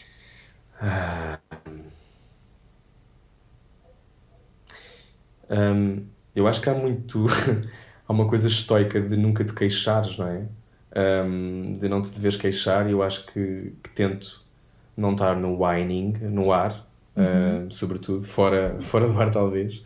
Mas. Porque acho que é uma energia que não interessa muito. Ah, Mas a sensação que me dá é que os elogios maiores que eu gostaria de receber hum, têm de ser. tens de encontrar em ti também a abertura para os receber. O que eu quero dizer com isto é, muitas vezes elogiam-me dizendo coisas boas e durante muito tempo não me elogiavam dizendo coisas boas. A primeira vez que eu percebi que podia ser vagamente giro já foi quando fazia televisão. Ou seja, eu não tinha nada uma leitura sobre que era bonito ou que... eh, nem acho, nem acho que sou engraçado, acho que sou giro, mas não sou uma estampa. E portanto não tenho essa leitura um, completamente. Ai, sou lindo. Nada disso. Um, e é, uma, é um exercício difícil para mim. Eu, eu tive um, episódios em que era mais gordo, quando era miúdo, e portanto isso foi tudo um. A minha ligação com o meu corpo, com a minha altura, uhum. um, com esta coisa também muito. Uh, então, se calhar, se eu, se eu gosto de homens que são musculados, então eu também tenho de ser. Uh, quando se calhar devia estar preocupado em gostar das almas deles, não é? Também é uma coisa que se calhar convém. Um, mas isto para dizer o quê? Que, mas um, um bom corpo musculado, sim, senhor, oh, Rui. Sim, claro, mas, mas também não tem que ser uma coisa tipo um Adonis. Eu hum. acho que, que, que de vez em quando se perde essa coisa de que as pessoas são pessoas, não são emanações eróticas apenas, não são uhum. só uma coisa meio pornográfica. E, e, eu tenho aprendido essa lição, às vezes com algum custo, uh, mas há, mas há uma, uma sensação que eu vou tendo de que isto demora tudo muito tempo, um, estamos todos a aprender, e os elogios que me fazem, imagina, eu lembro-me de fazer o curso-circuito e dizerem tu nunca vais ser apresentador, tu não tens talento, tu não tens jeito, tu não tens graça. E curiosamente o que mais me magoava era eu não ter graça. Porque eu achava que tinha graça. E, e para algumas pessoas terei. O meu sentido de humor não é consensual e não tem que ser. Um, mas gostava-me imenso, eu sofria muito também porque tínhamos a herança do Bruno Nogueira e do Rui Unas e, e, tínhamos aquela coisa de achar que não, nós temos que ser iguais e temos que furar e ser exatamente também tão icónicos. E eu tinha 19 anos, eu nem sequer. Eu vou contar uma coisa, eu quando comecei o curto-circuito, eu nunca tinha tido um namorado. Eu tinha dado para aí três beijinhos na boca a rapazes. Uh, talvez, talvez um bocadinho mais, mas não tinha, não tinha feito grande coisa. Não tinha feito grande coisa. Portanto, uh, eu começar a trabalhar e ter câmaras viradas para mim uh, foi muito duro a esse nível, porque eu, eu, estava à espera de ser bem tratado e não fui. Tenho uma memória de quando ganho um casting que eu atravesso, vou celebrar com os meus amigos, que são meus amigos de sempre, e saio, acho que na Rua da Rosa, e vou descendo em Lisboa, na Rua da Rosa até ao, ao Camões, e fui insultado várias vezes porque a televisão, também naquela altura, e até a RCIC Radical, tinha um impacto tremendo. E fui insultado porque as pessoas achavam que eu tinha sido eh, privilegiado. E provavelmente fui também, porque é um programa que é de notoriedade e, portanto, por mais que eu tivesse ganho os votos das pessoas, ao mesmo tempo também deve ter dado jeito eu ser, ter uma história, não é? Agora, aquilo que me. E hoje não tenho pudor em, em, assumir isso, acho que é natural e acho que faz parte. Uhum. É injusto, sim, mas faz parte. Mas também eu tinha talento e acho que isso. O talento é uma coisa também um bocadinho difícil de definir, não é? Sabe, eu tenho talento como ator, tenho talento como escritor, tenho talento como apresentador, tenho talento para ser. Eu acho que o talento está onde está a verdade também, não é? Pois, eu acho que é isso, e portanto aquilo que eu fui fazendo, eu acho, foi tentando. Um, às vezes aceito os elogios que me são endereçados hoje, que são sobretudo sobre a maneira hoje em dia como conduzimos estas conversas, é também uma coisa muito plural, uh, falam dos dois e falam daquilo que nós conseguimos criar e, e, e falam da minha voz ou falam da maneira como eu uh, sei lá, faço algumas perguntas que podem ser certeiras, mas eu não tenho, uh, eu nunca acho que sou um produto acabado. E acho sempre que há coisas que eu faço mal, e acho sempre que podia ter feito o programa de, de outra forma, e tu sabes isso, aliás, sou às vezes muito chato. E isso foi, foi fundamental. Ou seja, eu acho que ainda não aceito, para acabar a minha história, para dizer, eu acho que não aceito bem os elogios que me dão. Um, porque não, às vezes não os sinto como verdade. E isso é um processo. É? Uhum. E Pergunto a ti, qual foi o melhor elogio que te fizeram? Eu também sou dessas que desconfia sempre. Hum, será que ele está a dizer isto só para ser simpático?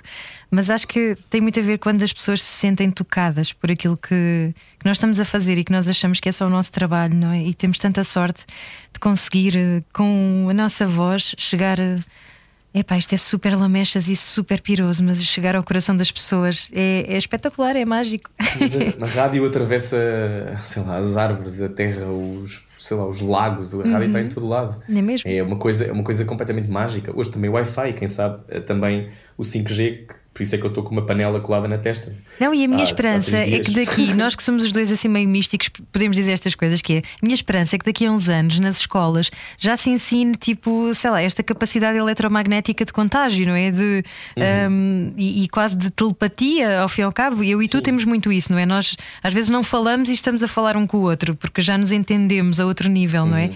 E acho que isso é uma coisa que vai ser cada vez mais usual, porque uhum. como as pessoas estão cada vez mais em contacto com as emoções e com são, são mais conscienciosas e, e entendem melhor quase estas trocas uh, energéticas uhum. entre elas, se calhar isso vai ser uma nova linguagem, uh, aquela uhum. coisa meia. o indizível vai, vai começar a ser mais comum, cada vez mais. Segundo a Isabel Lindin, estamos tramados, não é? Mas ela tem alguma esperança. É uma conversa que também está para trás, se quiseres ouvir. Se aguentou até aqui, uma conversa que está para trás. Mas há uma, há uma sensação que eu tenho, eu continuo a achar que a vida é uma eterna conversa e vou dizendo isto e depois as pessoas provavelmente. Uh, eu acho que nós temos sempre esta dificuldade em. Um, em aceitar que depois também as coisas vivem para lá de nós, não é? Aquela, fizemos muitas vezes essa pergunta se como é que é, por exemplo, para um escritor lançar um livro, um, um ator fazer, fazer um filme que depois fica vivo, não é? Que fica numa tela e que depois tu não controlas. Uhum. Lá está, tipo, a origem. Como é que não controlas? Como é que lidas com não controlar? Mas a verdade é que as coisas têm uma, uma, uma vivência própria, uma, uma respiração própria e que, e que nós temos que aceitar que, que se calhar o grande desafio um, é ter esperança, sim, ter escolha individual, mas ter esta força de escolher. Um, estou a repetir-me, mas a força de, de olhar para os outros e não ver sempre inimigos. Sim. Que eu acho que é uma Vermos o mundo como um território amigo, não é? Mas não é, não é? O mundo não é um território amigo. Eu acho que podemos achar que sim, tipo, e ter essa coisa. O mundo é um território amigo, mas o mundo não é um território amigo. O mundo é muito difícil para muitas pessoas que estão a ouvir. Mas curiosamente, muitas pessoas que vivem vidas absurdas, que moram neste país com menos de 400 euros ou 300 euros e pagam renda e têm vidas e têm filhos, eh, é que também nessa miséria, muitas vezes, muitas pessoas, isto não é romancear a miséria, eu acho horrível, acho que isto não deve acontecer nunca. Também não se deve romancear a pandemia, não se deve romancear, um, sei lá, o momento que as mulheres estão a viver, finalmente falam mais do que falavam, mas também muitas vezes, na maior adversidade, as pessoas conseguem construir ferramentas para não viverem sempre ou odiar tudo. Um, e, e, e, eu gostava de, de, ser menos mimado às vezes e menos privilegiado, embora a minha vida tenha sido essa, talvez em Bristol isso me aconteça, que é um, primeiro, muitas vezes ninguém quer saber, que é o mais, o mais normal, que é, ninguém está assim tão interessado. E depois há outra coisa que é, epá, faz a tua cena e não, e não tentes não tentes magoar, não é? Só porque te sentiste de alguma maneira um, vilipendiado ou, ou agredido ou, ou, não te deram um espaço ou o palco que tu querias. Ou... Eu acho que é difícil às vezes conciliar as expectativas. Acho que voltamos a esse tema. Como é que podemos ter expectativas no meio de uma pandemia? Uhum. É? E como é que lidamos vacinado... com a frustração das coisas não Sim. correrem da maneira que nós queremos? Sim, eu fui vacinado há. fez uh, eh, 14 dias e estou em casa com sintomas. E isto vai acontecer, podemos achar que a vacina é mágica. Uh, a vacina ajuda muito a que as pessoas não tenham problemas graves e que as doenças não evoluam. Provavelmente não vou passar deste sítio assim um bocado cansado, mas estou a fazer um programa de rádio e estou bem, não é? Uh, e houve pessoas uh, que morreram, e houve pessoas ventiladas durante semanas um, e ficam com sequelas para sempre. O que é que isto quer dizer? O que é que eu queria dizer com isto? Que um, não há soluções mágicas e as coisas são imprevisíveis. E portanto temos que e digo isto a mim mesmo: temos que tentar eh, não, não achar que, que sabemos tudo. Eu acho que é uma frase que eu às vezes publico, que agora não sei onde é que está, mas que é de uma poeta brasileira. Olha, foi uma coisa que foi boa neste programa, que foi eu tive menos medo da poesia, uhum. que é uma coisa que eu tinha imenso medo. Também um, eu. E eu escrevi coisa... imenso quando era criança, e ainda escrevo. que era uma coisa que eu acho que era qualquer coisa do género. Uh, eu um, eu não sei nada ou eu sei muito pouco. Isso explica quase, isso explica tudo o resto. Acho que é assim mais ou menos a frase. Pá, eu acho que, eu já estou a dizer pá, porque já estamos a falar há muito tempo. Um, é importante que, que aceitemos, sobretudo para pessoas muito mentais, que é o meu caso, que eu sei muito pouco. Eu sei muito pouco e vou tentando vou tentando orientar-me para não me levar muito a sério, não é? Aquilo que falávamos ontem com a minha mãe de de forjar essa sensação de que não, eu não, isto não é assim tão importante, e eu não, isto não interessa, e, um, e é o que é. Um, ao mesmo tempo, às vezes parece que toda a roda está feita para tu dares importância, não é? Para tu quereres controlar, quereres saber, quereres ter poder. E, e pronto, esses são se calhar alguns dos meus desafios que eu tive aqui a mostrar se calhar uma parte que é mesmo menos uh, menos conhecida da minha personalidade. Aliás, eu, como sabrás, Ana, odeio dar entrevistas. Detesto, porque acho que aquilo que, de uma maneira ou outra, os convidados já nos disseram é que são documentos que pairam no tempo. e são documentos que depois não querem dizer nada daqui a 5 minutos. então fico sempre naquela do. Estou aqui a dizer coisas super sérias e que são uh, baluartes de inspiração, e depois chegas, vais um bocado mais à frente e pensas. Uh, pá, ridículo, quem é este gajo? O que é que ele andou a fazer? Olha, qual é uma coisa uh, que queres aprender Uhum. um, agora que este programa termina? Quero aprender a deixar ir e não querer saber todas as respostas logo. Olha que bom. Até tínhamos um jingle que dizia deixar ir, não é? Deixar ir, exatamente. E tu? Bom, olha, eu acho que esse é também um dos meus pedidos.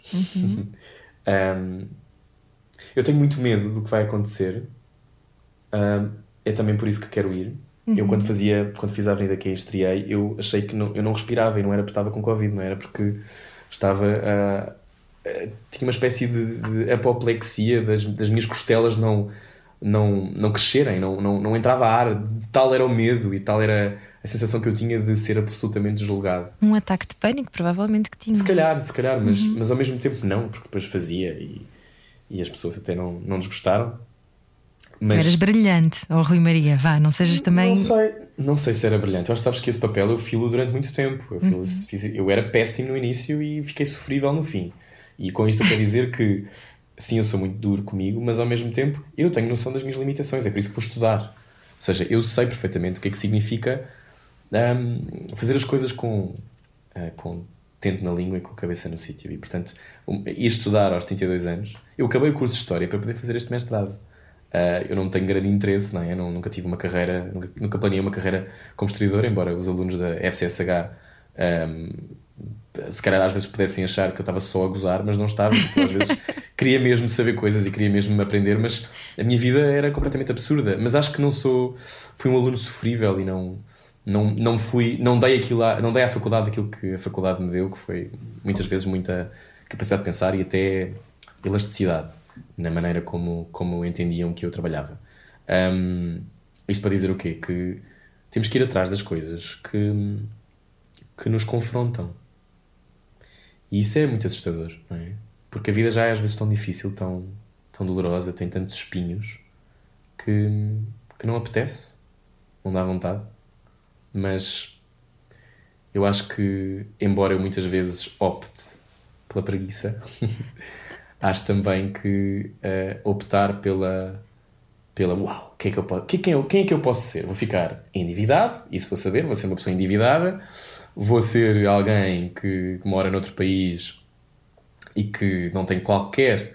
Ninguém me conhece, né? ninguém faz ideia quem eu sou e, portanto, uhum. não vou ter tratamento especial que se calhar tenho desde, desde miúdo. Que é engraçado, olhar para uma árvore e a árvore à minha frente parece em forma de urso de peluche pequenino. E são as mensagens: vais crescer, vais deixar a infância para trás.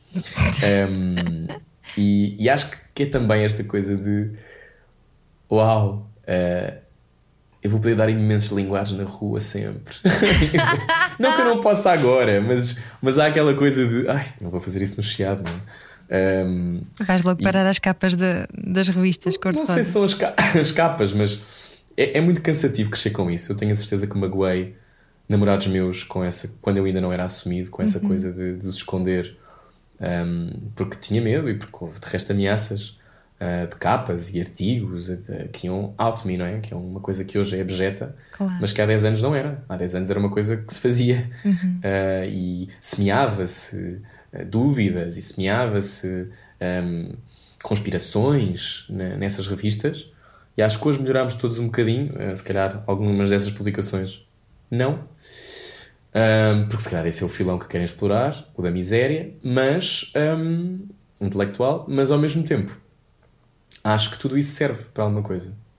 Qual é que achas que foi um, a inspiração uh, que estavas a precisar e que só encontraste neste programa? Ou seja, tu que és uma criadora uhum. e que gostas de fazer muitas coisas, que és realizadora, que és documentarista, que és jornalista, um, onde, é que, onde é que houve um gatilho para recrutar a miúda que foi para Austin, no Texas? Sim, houve vários gatilhos, sobretudo não esquecer os sonhos e, e não pôr tudo em segundo plano. Ou seja, eu, quando era mais nova, era mais fácil conciliar uh, um trabalho com tudo o resto. Uh, Uhum. Hoje em dia, com filhos pequenos e tudo tudo que vem associado, é muito fácil nós depois deixarmos-nos, uh, esquecermos de nós e, e desligarmos de, dessa, desse esse quentinho que nós sabemos que se acende. E por mais que eu muitas vezes me ponha nessa situação de desconforto, como tu dizes, eu lembro-me assim, o desconforto máximo para mim terá sido ter ido não para Austin, porque aí foi maravilhoso, mas quando fui filmar para Angola. E eu, eu sou muito de eu quero, eu quero, eu quero. E depois, quando dizem agora vais, eu penso, ah, e agora? E então eu lembro, eu fui sozinha, a equipa já lá estava, uh, eu fui sozinha no avião e, e estava a morrer de medo da, da malária, do mosquito. Uh, e então tinha feito aquela profilaxia toda e tomado as vacinas e não sei o quê. Mas pensei, eu estou a ir sozinha Porquê? Tu, tu, tens, tu tens um emprego bom, deixa-te dessas coisas. Mas eu tenho também essa necessidade de, me aventurar, tenho mesmo necessidade de expandir. E, e, essa lembrança de expansão que este programa me deu e que eu acho que todos nós temos, no fundo, seja expandir para coisas mais pequenas ou, ou maiores, não é? Não precisamos de ir uh, para fora, não precisamos de ir para Angola ou para uhum. Austin ou para Bristol, ou seja lá para onde for, mas expandirmos-nos uh, é, é algo que fui, sendo relembrada ao longo deste programa. Uhum. E, e, acho que é um, algo que agora já está tão inculcado dentro de mim que dificilmente vou querer encolher-me como é. muitas vezes andava. Uh, por isso, Bom, espero que isso também é inspire os nossos ouvintes. Claro que sim, e convém dizer que este programa foi feito para pessoas, não foi para nós fazermos uma terapia como hoje está a acontecer. Sim, isto, vez, isto, está muito egocêntrico, desculpem. Não, é que nós, é, nós nunca fomos os convidados um do outro, não é? Portanto, esta, ou melhor, fomos não é destino, mas não é a mesma coisa. Estamos aqui a Sim. ter uma, uma conversa muito, muito franca e muito aberta, mas um, há uma sensação que eu tenho também, já percebi que estou sempre a dizer há uma sensação, portanto vou parar. Pois é, um, eu, eu apanhei isso de ti, agora também digo sempre há uma sensação. Ou a coisa de, também digo muito, uh, os ouvintes saberão. E também houve uma fase de dia muito lindo de morrer, agora já paro, já não digo. Um, Ai, também, também não vou dizer mais, porque acabou. Mas há esta, esta, esta coisa, este, este momento que, que estamos a atravessar em que parece que é errado ter sonhos. Uhum. E não é errado ter sonhos. Não é errado querer que a vida seja diferente, não é? Eu sei que para muita gente a ideia de sonhar com ir estudar para outro país ou ir viver para fazer um documentário para Angola ou, um, sei lá, abrir um restaurante com que sempre sonharam, seja o que for que forem os sonhos, não é? Um, há uma. Porquê é que me surgiu abrir um orfanato? Não sei. Ah, abrir um orfanato. Que é um sonho que eu tenho. Ah, é? é. Ah, sério? Sim, sim.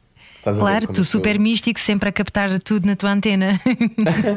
abrir é um orfanato, abrir um orfanato. E, e às vezes temos medo dos sonhos, uhum. porque achamos, e eu sei que houve algumas pessoas que quando souberam desta minha novidade, primeiro acharam logo que eu era insano, não é? Que é, estás a sair da rádio onde sempre quiseres trabalhar a fazer um programa que mais ninguém faz, na rádio em Portugal, e, e com total liberdade, e com uma pessoa de quem gostas, e, e convém dizer isso, tivemos total liberdade sempre, Sim, não houve... É verdade convidámos todas as pessoas que queríamos, uhum. uh, falámos de todos os temas que se calhar muitos deles são até chocantes para, para os ouvintes que, que normalmente estão habituados se calhar a, ouvir Ronnie Fuego e de repente uh, ah, estamos mesmo a falar sobre uh, Candy Dias um, e, temos de agradecer ao Pedro, é verdade. Temos de agradecer ao Pedro, claro. E, e por mais que às vezes os casamentos forçados sejam difíceis um, o Pedro teve, teve capacidade de perceber a importância de, faz, de se fazer um programa assim e sei também que é uma tradição que eu acho que não, não perecerá na, na rádio comercial, porque eu acho que as rádios também têm que ser rádios de palavra.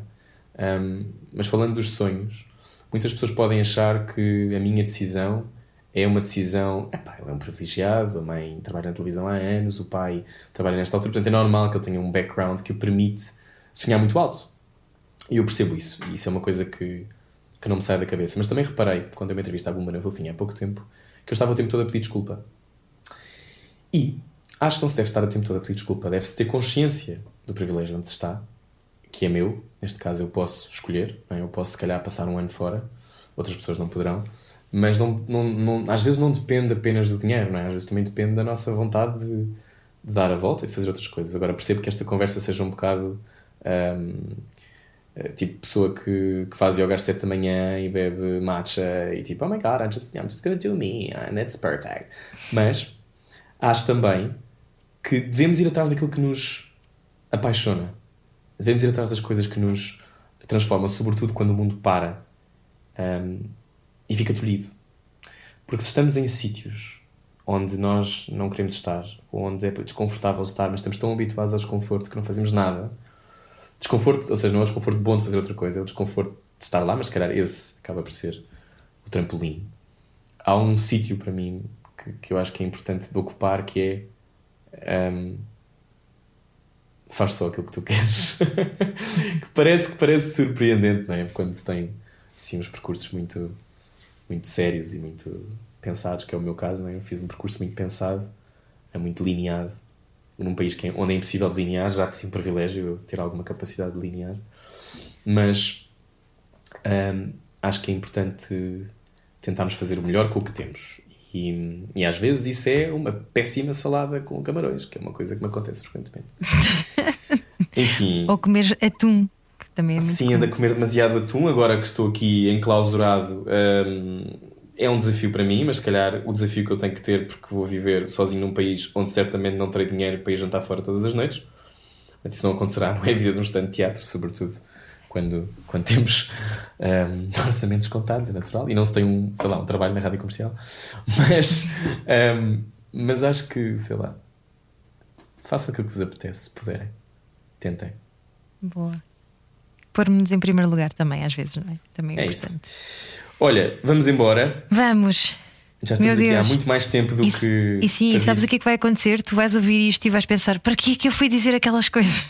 Vai, de certeza. Vou achar tudo e vou achar fogo, levas tão a sério, ridículo, cala-te. Essa parte boa é que vou ficar calado um ano ou mais. Portanto, há uma. Dizer, não vais vou, nada. Vais não, mas vou estar nas redes sociais, claro, mas há, mas há um, um sítio de. Também, não, não falámos sobre isso, mas estar no ar todos os dias, Uhum. por mais que seja ótimo, também pede muito da nossa. De ter opiniões, de pensar sobre as coisas. Nossa de entrega também, é verdade. Pensar é uma chatice, às vezes não apetece nada. Mas é tão bom. Ana, foi um prazer fazer isto contigo. Foi. Obrigado. Maravilhoso. Fizemos, a- fizemos, tivemos as nossas lutas e os nossos ah, desencontros. Claro. Mas acho, acho que isso é, é a prova viva de que, como eu te dizia, que às vezes há instrumentos, né? que às vezes há coisas que nos aparecem que têm um, um fito, um objetivo. Uhum. E, e sei que também aprendi e cresci muito, portanto, obrigado. Obrigada. E boa Eu- sorte. O nosso yin e o nosso yang conjugaram bem. Sim. Boa sorte. Obrigada. Para o que for que fores fazer. Sim, quem quiser também pode acompanhar sempre o Rui Maria nas redes sociais, Rui Maria Pego. Eu também estou lá, Ana Delgado Martins, e, e pronto, e cá estaremos. Não sabemos Ai. muito bem o que o futuro nos reserva, mas reservará Sim. coisas maravilhosas, de certeza. Sim, e temos de agradecer a todas as pessoas, todas as pessoas que ouviram o Era o que Faltava, todas as pessoas que mudaram de opinião ouvindo o Era o que Faltava. Há Uhum. muitas pessoas que nos dizem, ah, eu mudei qualquer coisa. Ou é um bocadinho aquela onda também da rede social Reddit que é change my point of view, muda a minha perspectiva, muda o meu Uhum. olhar. E, e acho que no momento em que há tanto ódio e tanta acicatar de diferença, acho que foi importante fazermos esta coisa de não desistir uns dos outros. E, e portanto, obrigado a todos os ouvintes pela, pelo amor, pela simpatia, pela hum, disponibilidade tremenda eh, também de sugerir pessoas e de, e, e de fazer isto connosco, porque este programa eu acho que também viveu disso, de, de pessoas que precisavam de parar para pensar um bocadinho e, e tivemos essa sorte. Tenho de agradecer à Rádio Comercial, tenho de agradecer ao Pedro Ribeiro e tenho de agradecer a mim e a ti, porque acho que fizemos um bom trabalho. Fizemos, sim, senhor. Olha, vamos pôr o genérico pela última vez? Vamos! Só me está a vir à cabeça aquela música que eu te mandei no outro dia: Stop making this hurt. Não, it's, it's not hurting. Claro. Changing. Just changing. Então vamos lá. Beijinhos. Era o que faltava. Beijinhos. O que se ouve é melhor do que se vê. Desliga a TV. Era o que faltava. A vida acontece quando anoitecer. Era o que faltava. Juntos eu e você.